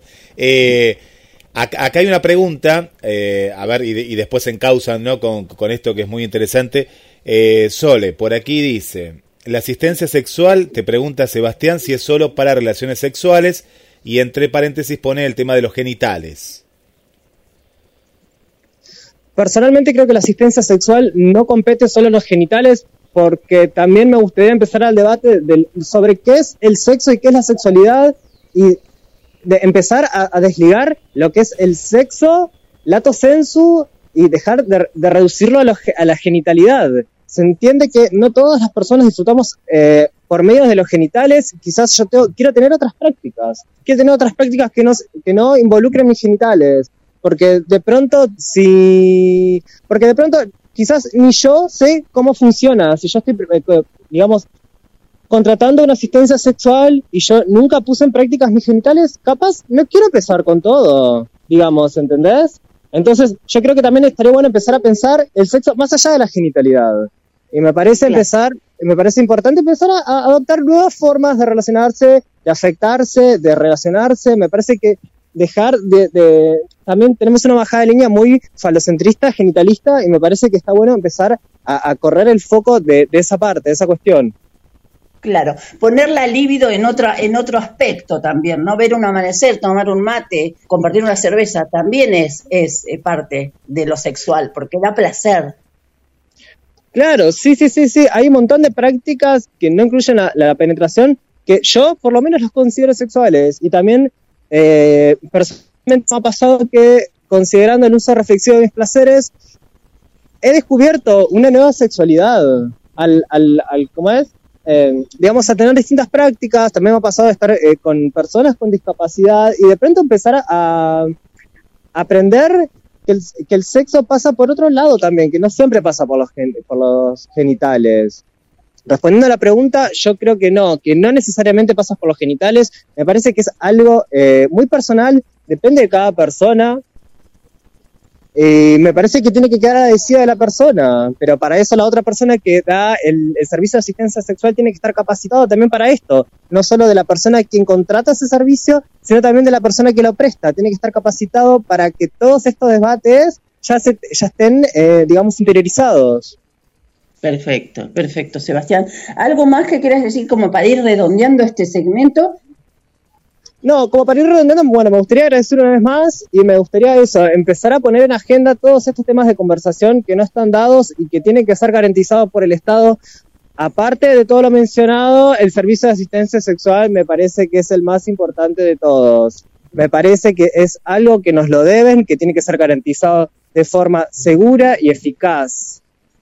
Perfecto, perfecto. Estamos transitando precisamente la semana de los derechos de las personas con discapacidad, así que tu presencia hoy es nunca mejor incluida en, en el calendario, digamos, Sebastián. Muchísimas gracias por haber estado esta mañana en La Liebre y queremos disfrutar todo diciembre con vos. Dale, bueno, muchas gracias. Hasta el próximo miércoles. Vamos a hacer una breve eh, pausa, una tanda y volvemos con el, porque si hablamos de derechos no podemos dejar de, de hablar de quién se cargó eh, el Comudis al hombro.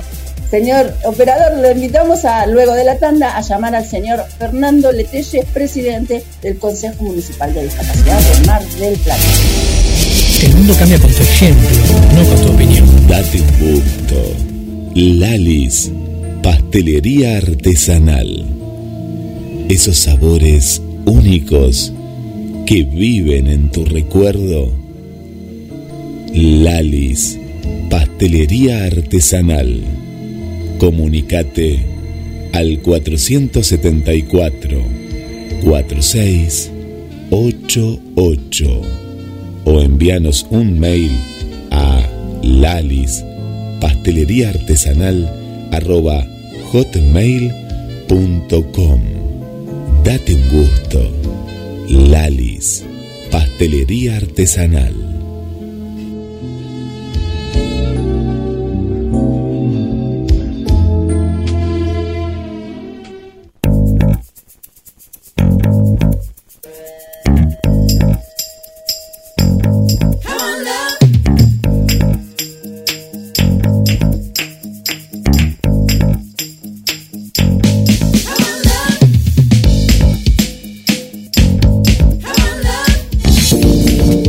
Estás escuchando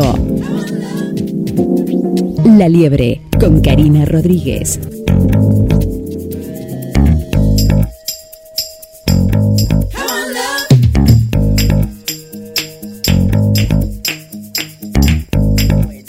Entonces, como ya lo habíamos anunciado, vamos a, a seguir hablando de derechos, pero esta vez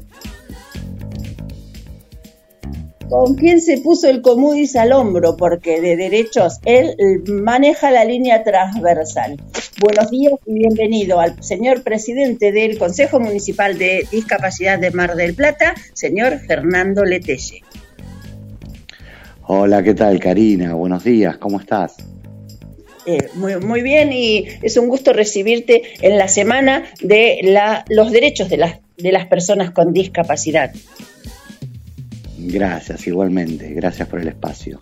Seguramente tenés alguna eh, estrategia, alguna eh, política que quieras compartir con nosotros a lo largo de, de, estos de esta entrevista que visibilice que estamos transitando la semana de, de la discapacidad y que se inicia el 25 de noviembre que culmina con el 3 de diciembre donde convergen muchas, eh, muchos actos, muchos eventos y muchos eh, eh, reconocimientos en cuanto a las personas del colectivo. Y queremos eh, saber si tenés gusto de contarnos algo.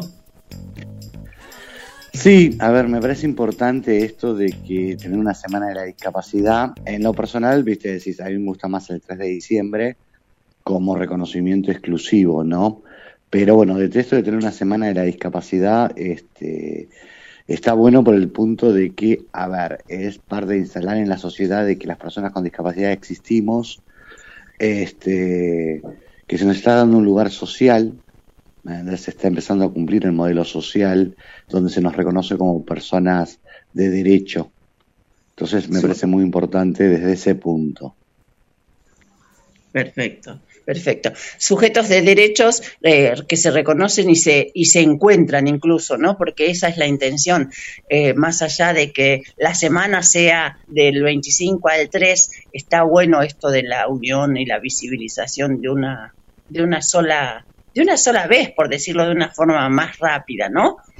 Pero a su vez, creo que eh, el, en el desglose eh, también podemos advertir que se va a reconocer en cada ámbito un día dentro de esta semana, como ser el deporte en el ENDER, eh, las, las, capacidades artísticas en un teatro, eh, bueno, y el reconocimiento al tránsito nada más por las personas con discapacidad, por ser una persona eh, en otro evento. Entonces, es como que cada ámbito maneja su propio reconocimiento, que no está del todo bueno, pero no está del todo mal tampoco.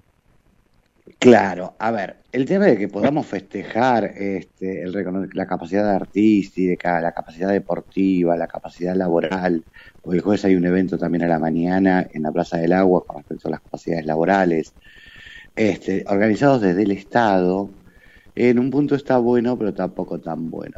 Pues sí, se podrían reconocer, pero, a ver, cumpliendo el 4% de inclusión laboral, se podrían eh, reconocer este, apoyándolos a- a- económicamente a los eh, deportistas paralímpicos, se podrían reconocer apoyando económicamente a los artistas con discapacidad, ¿no?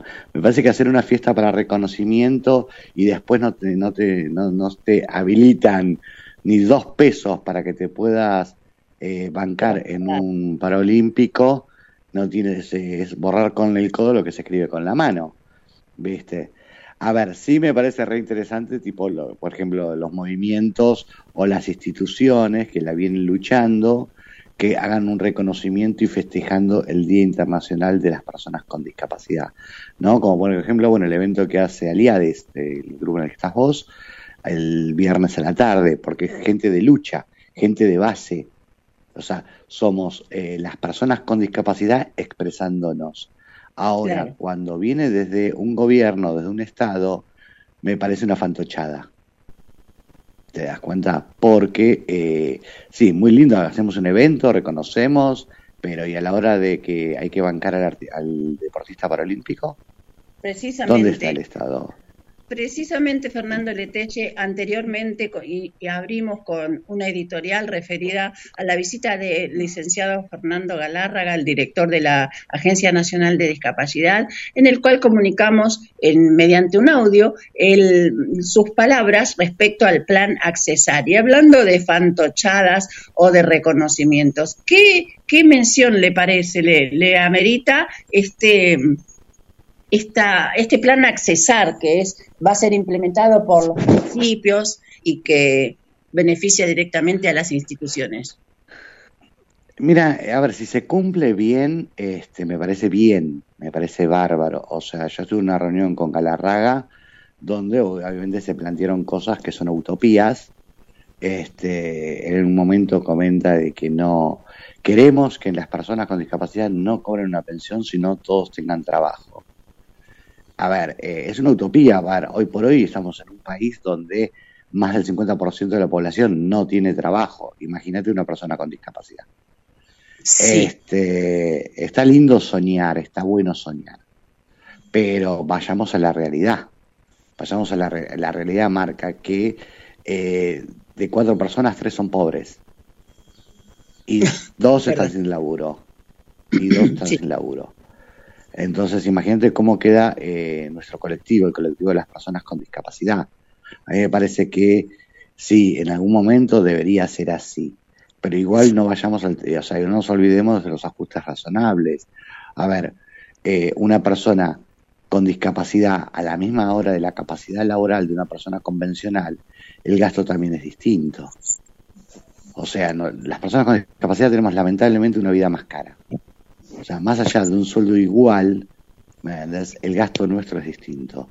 O sea, a esto de acá se debería estar copiando el modelo que se está en Francia o en España, donde por más que tengas un trabajo, el Estado te brinda una pensión por discapacidad, no una pensión, no una pensión por indigencia que es la que estamos cobrando. De Claro. 17 mil pesos, donde una canasta básica estamos hablando de 34. Bien, o sea que Este, el trabajo es una utopía en Mar del Plata o en, en Argentina, se puede decir, porque creo que en todos lados el cupo del, del 4% no está implementado. No, no llegamos al 1%. A nivel Bien. nacional no se llega al 1%. Al 1% Bien. con con mucha furia. Ah, hablando de derechos, entonces tenemos como punto de referencia que los derechos laborales no están implementados. Pasemos al tema de eh, trabajo sexual o seres angelados, como lo quieras abordar, ¿no? ¿Qué opinión te merece el tema de la sexualidad en la discapacidad? A ver, eh, a mí me parece eh, esto, sí, sacar el tema de lo angelado. Las personas con discapacidad, eh, que tenemos distintas discapacidades, eh, tenemos también necesidades.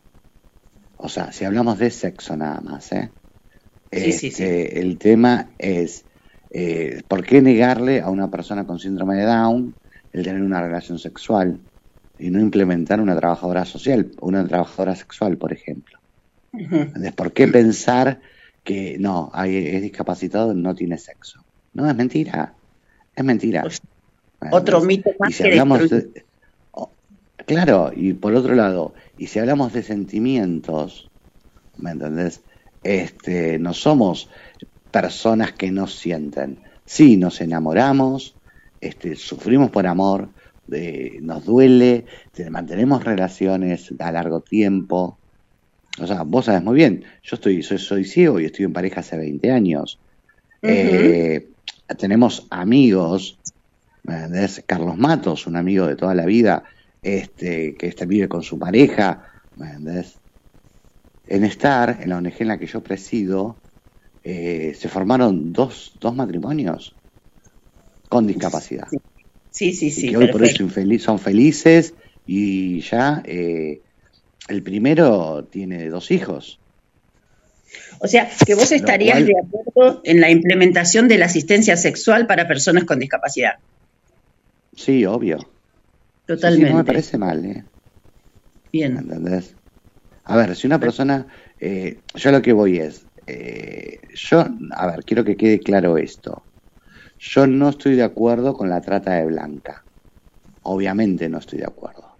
Ahora, si una mujer o un hombre decide trabajar como trabajador sexual y es su postura, su decisión, me parece genial. Cada uno hace con su vida y trabaja de lo que quiere.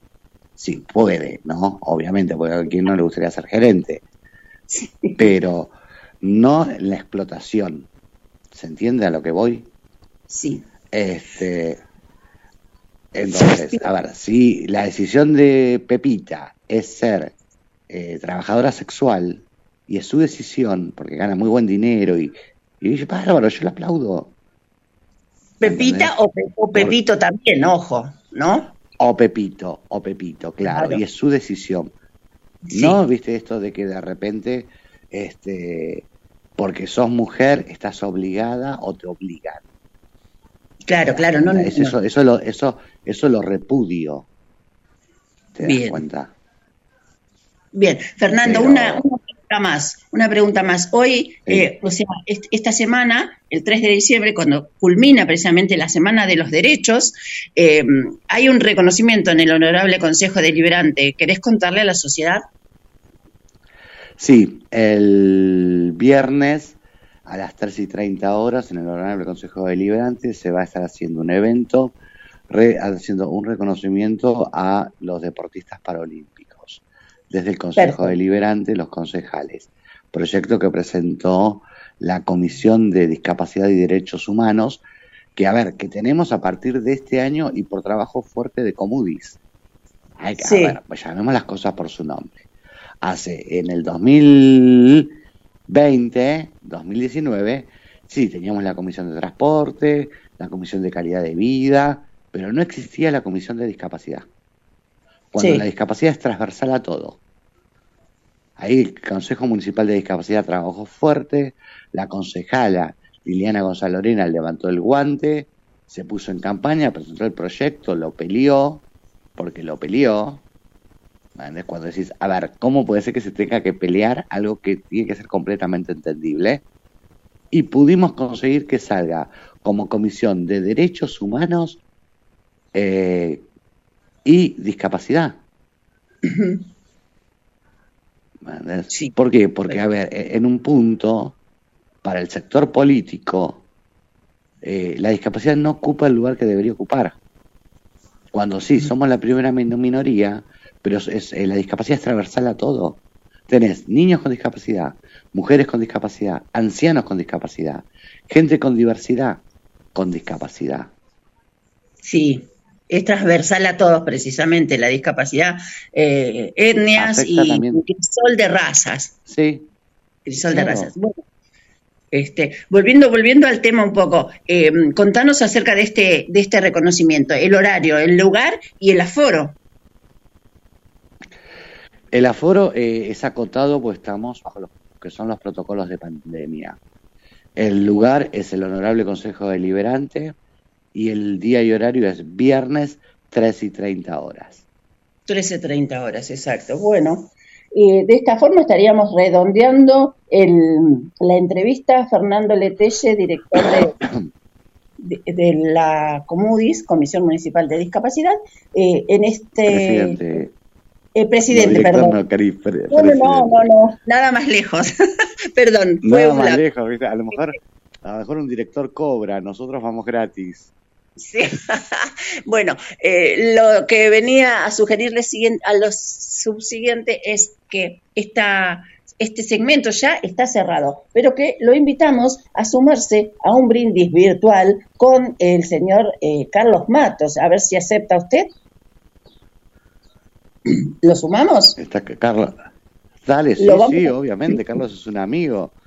Lo sumamos entonces, señor operador, al señor eh, Carlos Matos para que descorchemos como eh, miércoles a miércoles un tinto o un blanco según la ocasión. Y seguramente vamos a mechar con cosas que nos quedaron sueltas o fueron sugeridas.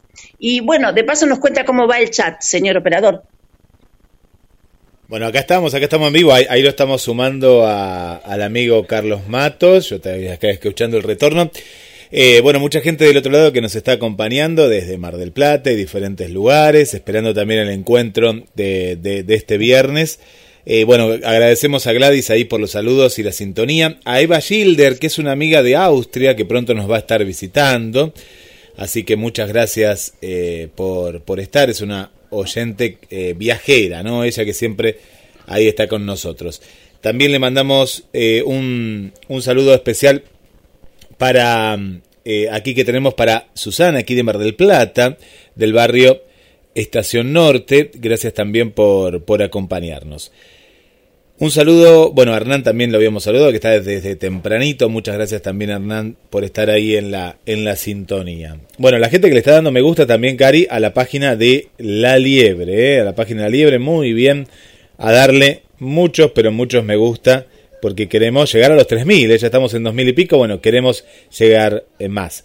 Por aquí, eh, Sole, eh, gracias Sole, que hoy está súper activa, nos dice, por esa mirada angelada, paternalista, de cuidado, no se nos tiene en cuenta para el uso de las habitaciones en los hoteles alojamiento, por lo que estoy trabajando en un proyecto de ley para obligar a los hoteles alojamiento a tener habitaciones adaptadas a nuestras necesidades, nos comenta eh, Sole Mayer por aquí, eh, Cari.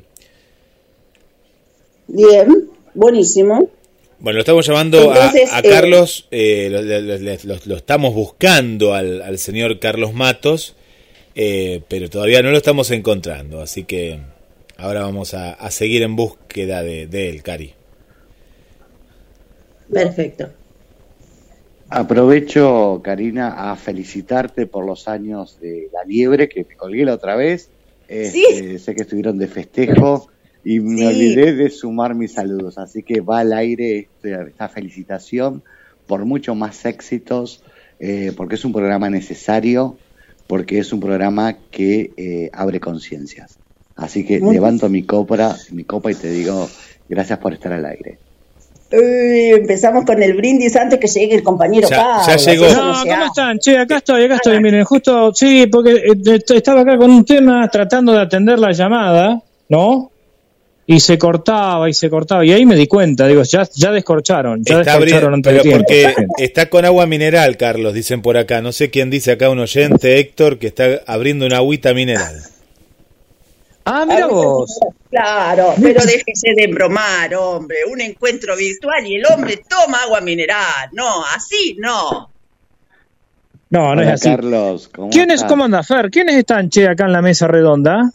Está eh, en una punta está GDS, en la otra está usted, en, la, en el extremo de, de su derecha está Fernando Letesi y después yo, a su izquierda. Ah, muy bien, che, muy bien.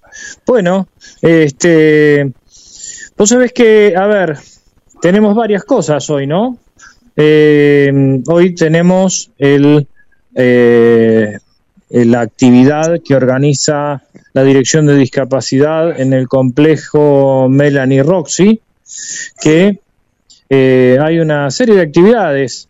Eh, hablábamos con Fernando que, bueno, es son actividades muy, muy parecidas a las que hizo la Asociación Civil Star hace unos años, Este, y se ve Sí. que ha aprendido esta actividad, Fernando. Se ve que ha aprendido esta actividad porque sí, sí. este, eh, hoy eh, eh, la Dirección de Discapacidad, que está a cargo de Marco Folgar, este, eh, encaró eh, algo muy importante, porque inclusive va a haber Muy. una, sí, y, y va a haber una, va a haber creo que distinciones también a distintas personas. Una de ellas es el doctor Jorge Fidalgo, según me enteré. Me, acá- me enteré hace un par de minutos que le van a dar una distinción al doctor Jorge Fidalgo, lo cual me parece que es eh, está es más que merecido. Una persona de larguísima trayectoria este, en Mar del Plata, en, en Argentina y en América Latina, en el ambiente tiflológico. Eh, Jorge fue presidente de Umasdeca. Eh, además, dirigente nacional de la Unión Argentina de Cigos y Amblíopes, después de la FAICA de la Federación Argentina de Instituciones de Cigos y Amblíopes. Jorge integró a su vez el comité organizador del octavo Congreso Panamericano de Ciegos, que se llevó acá en Mar del Plata. Eh, en 1985 integró el comité de sede. Eh, justamente en esta, en esta, en este congreso es cuando eh, se funda la Unión Latinoamericana de Ciegos. Además, Jorge Fidalgo ha sido uno de los redactores de los documentos que se trataron en Montevideo que dieron lugar a, eh, a, a la Declaración de los Derechos de las Personas con Discapacidad a nivel americano. La verdad es que a veces me parece, y supongo Fer, este, Karina y Guillermo coincidirán conmigo, a veces no nos damos cuenta de las personas y los referentes que tenemos en, en nuestro ámbito, ¿no? Es como eh, esto que dicen siempre los, los que estudian turismo, la nulidad de lo cercano, el patrimonio cultural que tenemos Sí. cerca y a veces no nos damos cuenta. Y en este caso el patrimonio personal, ¿no? O sea, la calidad de gente que tenemos en el sentido compromiso militante y activista. Y aparte quiero agregar la humildad que tiene Jorge Fidalgo. Yo lo conozco Sí. personalmente, hace conmigo cerámica. Y yo todo esto que vos Exacto. cono- que estás diciendo, yo no lo sabía. Él nunca hizo alarde No, de todo no, lo que no. hizo en su vida. Es que los muy- grandes son una así. persona muy, muy humilde. Los grandes No son así. no. Eh, Sí. yo ahora me quedo anonadado con este currículum porque digo, a ver, estábamos haciendo cerámica juntos en una mesa y nada, ¿viste? Si estoy al lado de un grande y no tengo ni idea. Sí, bueno, vo- vos sabés que yo, yo tuve la, la suerte junto con, con Gladys Correa eh, y con mi hermano, digo porque somos la generación que éramos, éramos niños, éramos chicos cuando se fundó Mazdeca, allá por el... Ah, y por supuesto, además fundador de la Unión Malplatense de Acción Social por los Derechos del Siglo de Amblíope, ¿no?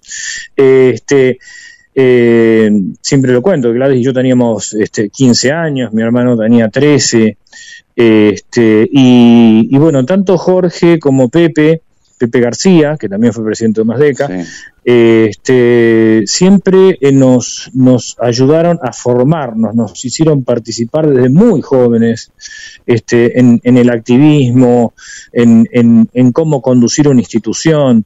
Esto que tanto dicen los japoneses y que lo hemos repetido tantas veces acá, eh, el aprender haciendo. ¿No? Yo recuerdo cuando una vuelta, Jorge, yo, yo tenía creo que 18 años y eh, fue la primera vez que me tocó presidir una asamblea. Eh, este, y así, empujado por Jorge y por Pepe, ¿eh? o sea, realmente era bueno, muchachos, este, anímense.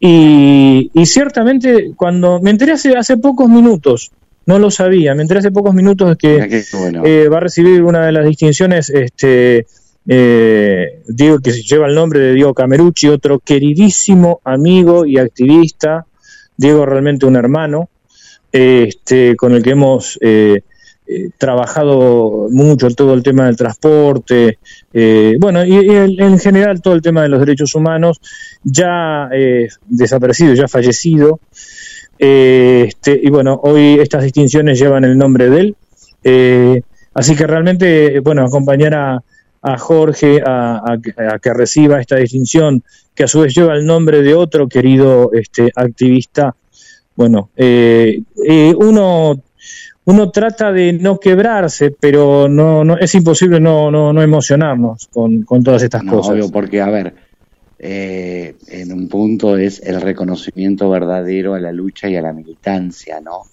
Eh, me parece eh, genial esto de que los, las- los eh, se llamen Diego Camerucci las menciones, los reconocimientos, por toda la lucha que hizo Diego por el transporte, este, dejó su vida en esto. Dejó su vida en eso. Diego junto a personas que gracias a Dios las tenemos hoy con nosotros, como el caso de Rodrigo Romera, sí, sí, sí. ¿no? Eh, o sea, digamos, gracias a Dios con- contamos con, con, con- con queridos amigos, hermanos, compañeros, este, compañeras con, con vida que están, están aún. Este, así que bueno, creo que es un día de festejo. Eh, obviamente el Día de- Internacional de los Derechos de las Personas con Discapacidad es el, es el 3 de diciembre, pero ya empezaron las actividades hoy. Eh, y por supuesto, el hecho también de que, de que la dirección haya eh, tomado eh, en, en parte lo que, lo que Star hizo hace unos años atrás, eh, está bueno, está bueno porque uno ve que el activismo de las compañeras y de los compañeros va, va cristalizando de a poco en algo que esperemos, esperemos, yo creo, eh, eh, lo hemos hablado con vos, Fernando, eh, el año que viene, yo espero que en vez de hacerse varios eventos separados, esto en realidad es una cosa, lo del, lo del, lo del viernes es otra distinta, pero digo, eh, sería importante el, el día 3 de diciembre hacer una única cosa grande. No, no porque los- las entidades no haga cada cual lo suyo, pero sería importante en temas de, de visibilización unificar, unificar y tener a lo mejor... un- unión- Sí. Sí, porque la unión hace la fuerza. Seguro. Si hacemos un solo seguro. evento grande, obviamente va a ser más, más visibilizado y un colectivo Sí, sí, unido eh, es muy difícil de vencer. Exacto, yo, yo creo que el, el año que viene me parece que el día 3 cae sábado, ¿no? Eh, eh, Porque siendo así, siendo sábado, el viernes por ahí con, con, eh, con las cargas horarias es un poco difícil, pero siendo sábado, si bien es cierto que hay gente que trabaja los días sábado también, pero eh, me parece que el día de semana se presta para poder hacer una actividad que arranque desde la mañana, con actividades artísticas, que la distinción también entiendo que va a continuar, se pueda seguir haciendo. Esperamos desde la Asociación Civil Star este, el año que viene, sábado 3 de diciembre, retomar con el Festival por los Derechos de las Personas con Discapacidad. Acordate que nuestro, el festival que hace la institución Star arranca a las 2 de la tarde y termina a las 10 de la noche en la Plaza del Agua. Suspendido, En la Plaza del obviamente, por Agua. la pandemia. Sí, sí, por sí, la sí. estos Sí, dos sí. años, ¿no? Pero festival que venimos haciendo del 2012 este, donde distintos artistas de todos los ámbitos vienen a apoyar eh, a los derechos de las personas con discapacidad. Eh, nosotros arrancamos con ese evento en allá por el 2012 y bueno, se transformó en un clásico de la institución. Después, eh, con o sea, haciendo un evento de ocho horas continuas. Vos, Karina, has estado en esos eventos también.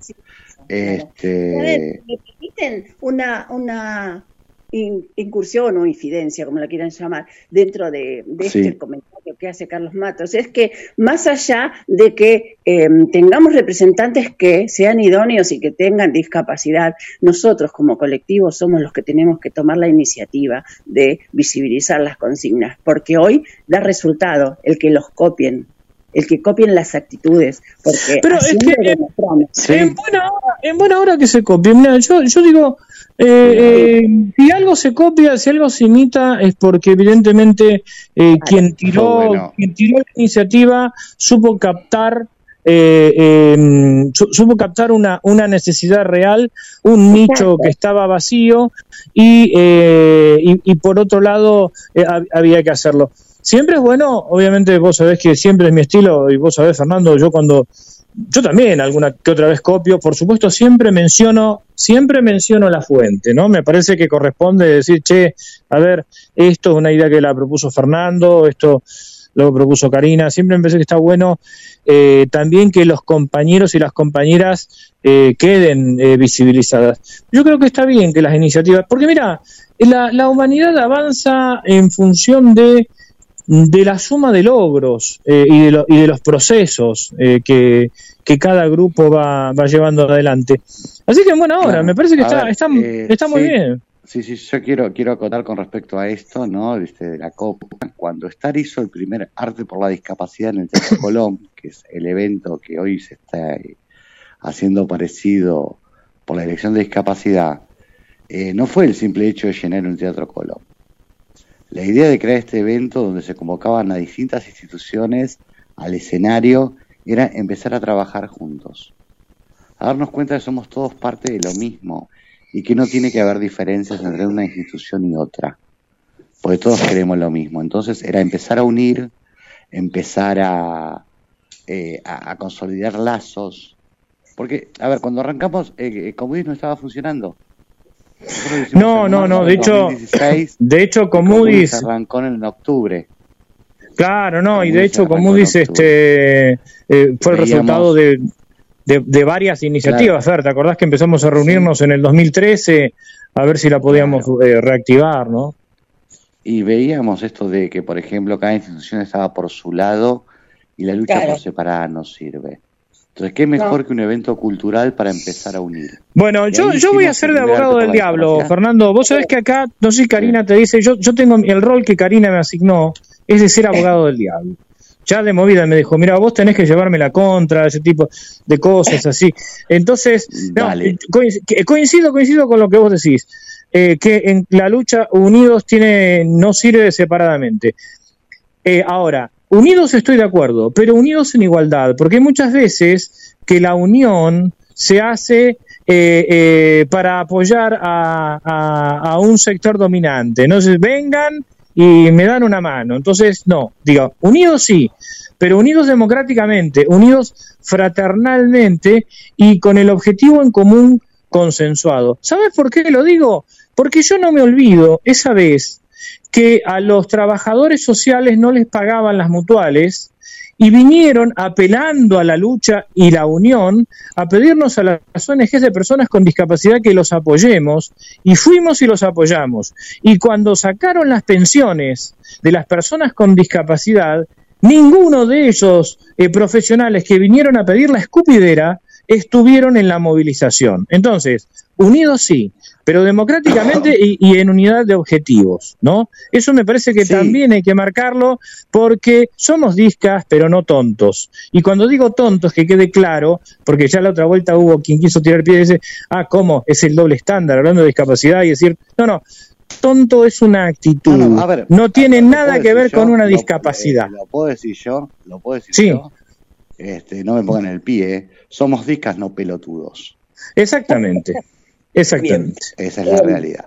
Este, sí, obvio, a ver, cuando yo de O sea, que, quede, quede claro, Fer, no, lucha- no, mi idea, mi idea no era contradecir, no era contradecir lo que vos decís, simplemente reforzar No, el criterio no, de unidad, ¿no? ¿Por dónde va? sí, y aclarar, claro, y aclarar que cuando hablamos de la lucha, hablamos de la lucha del colectivo y no de los pasajeros. No de los Claro, que viven sí. de nosotros. Sí, sí, y o de los choferes, diga, Exacto, del de colectivo y no de los empresarios, de los choferes. Poniendo de manifiesto también que la presencia de una de las trabajadoras sociales estuvo de nuestro lado, Carlos Matos, la otra vez usted Sí, la que estuvo, la que estuvo sí y sí, que eso hay que decirlo, fue Lorena González. La única trabajadora social que estuvo realmente en esa noche de esa tarde de frío, porque fue un 15 de junio de muchísimo frío. Este, la Sí, única trabajadora social que realmente estuvo. Me acuerdo que Sí. estaba vestido de blanco. Sí, sí, fue- Este, me, fue acuerdo que decías, Bueno, de- pero- decías helado, helado. Helado, helado, es más, salieron a decirme en algún portal de diario, salieron a decir, ¿cómo era? Que, ay, me compararon con un cantante, ah, José Feliciano. José Feliciano se hizo presente y era una foto mía con Lula de no sé dónde y era otro compañero de Star golpeando un, bombo este, cuando reclamábamos por las pensiones. Eso- y Lorena es González, obviamente, traba- trabajadora social, activista en Star. En la Activista en Star, sí, sí. Sí, por eso, por eso, este, no, y está muy bien que Karina eh, eh, haya, la haya mencionado, porque las generalizaciones suelen ser arbitrarias.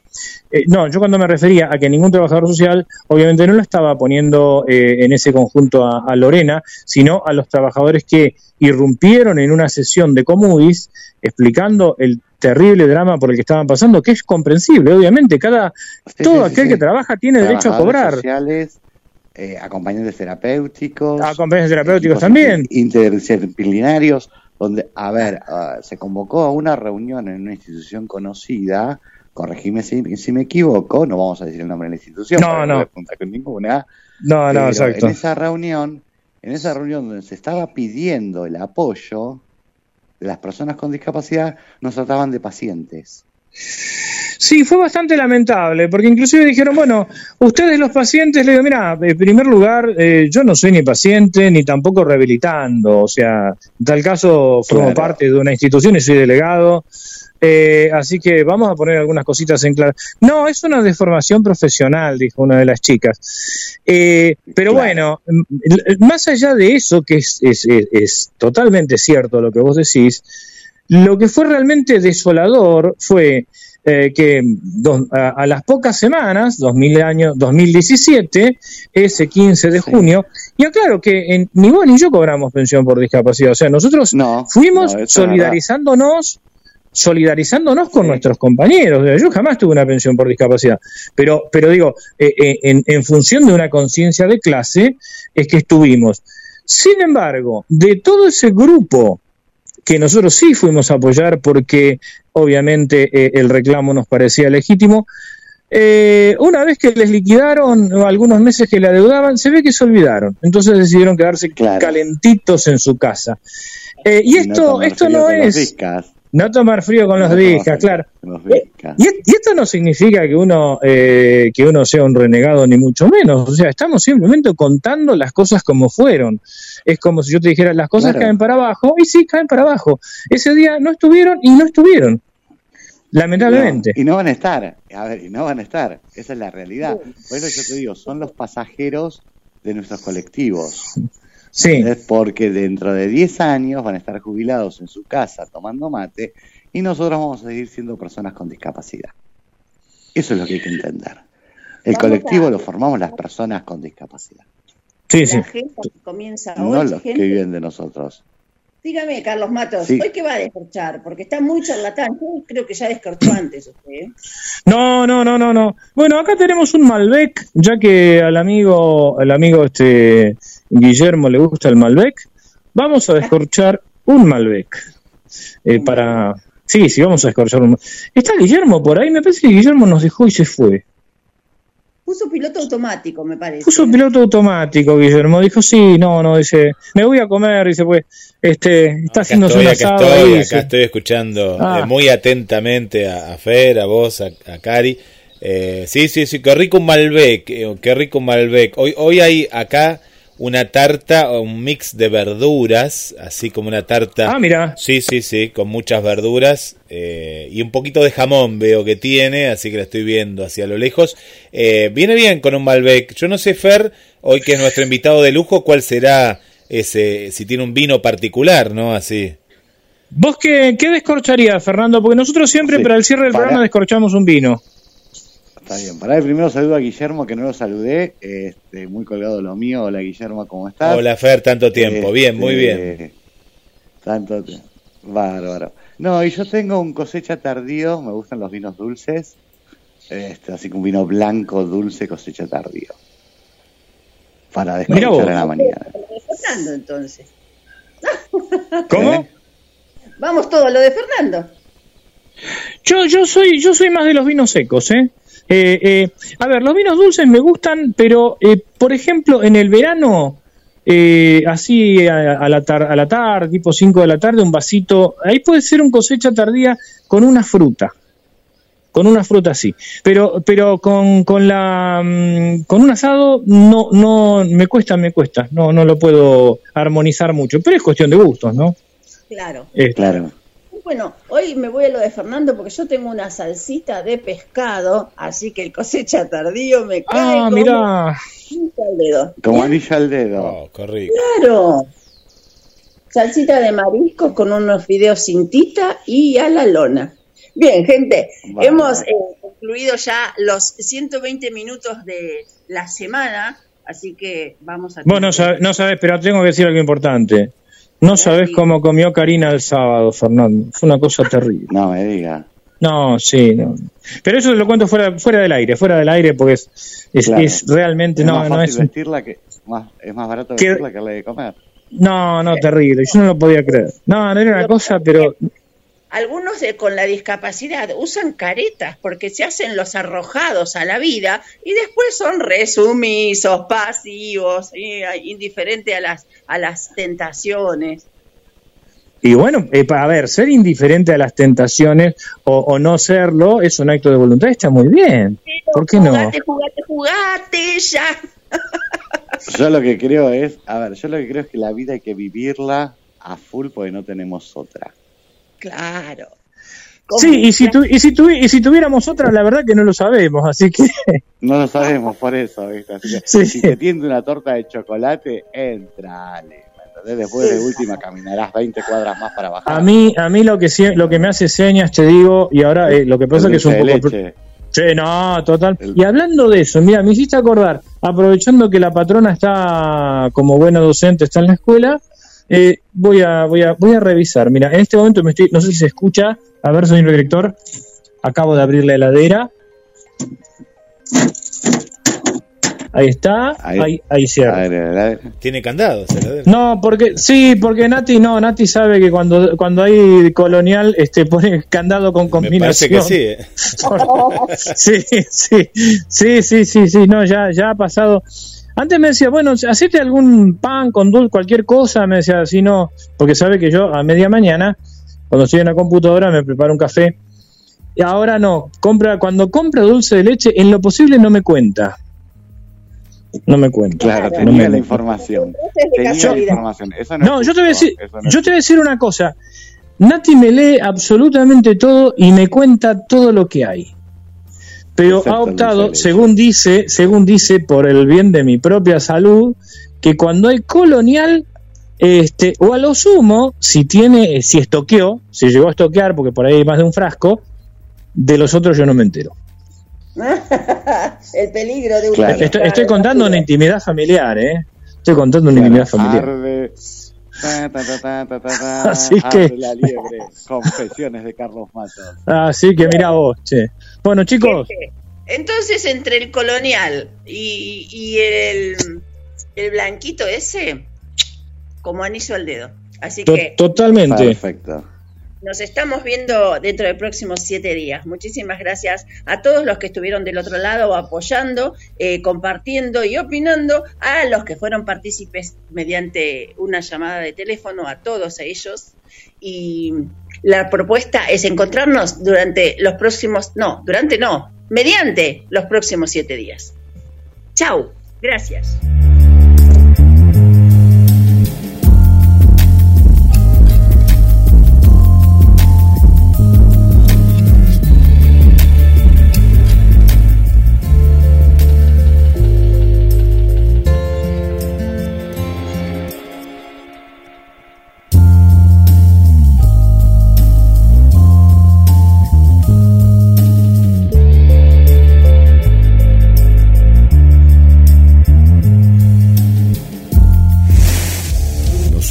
Una radio que vive cambiando para apartarse de los tiempos que corren. No, somos la radio de tu tiempo. Única e irreemplazable. Descarga la aplicación de GDS Radio en App Store, Play Store y Alexa. Llévanos a todos lados. Summer 022.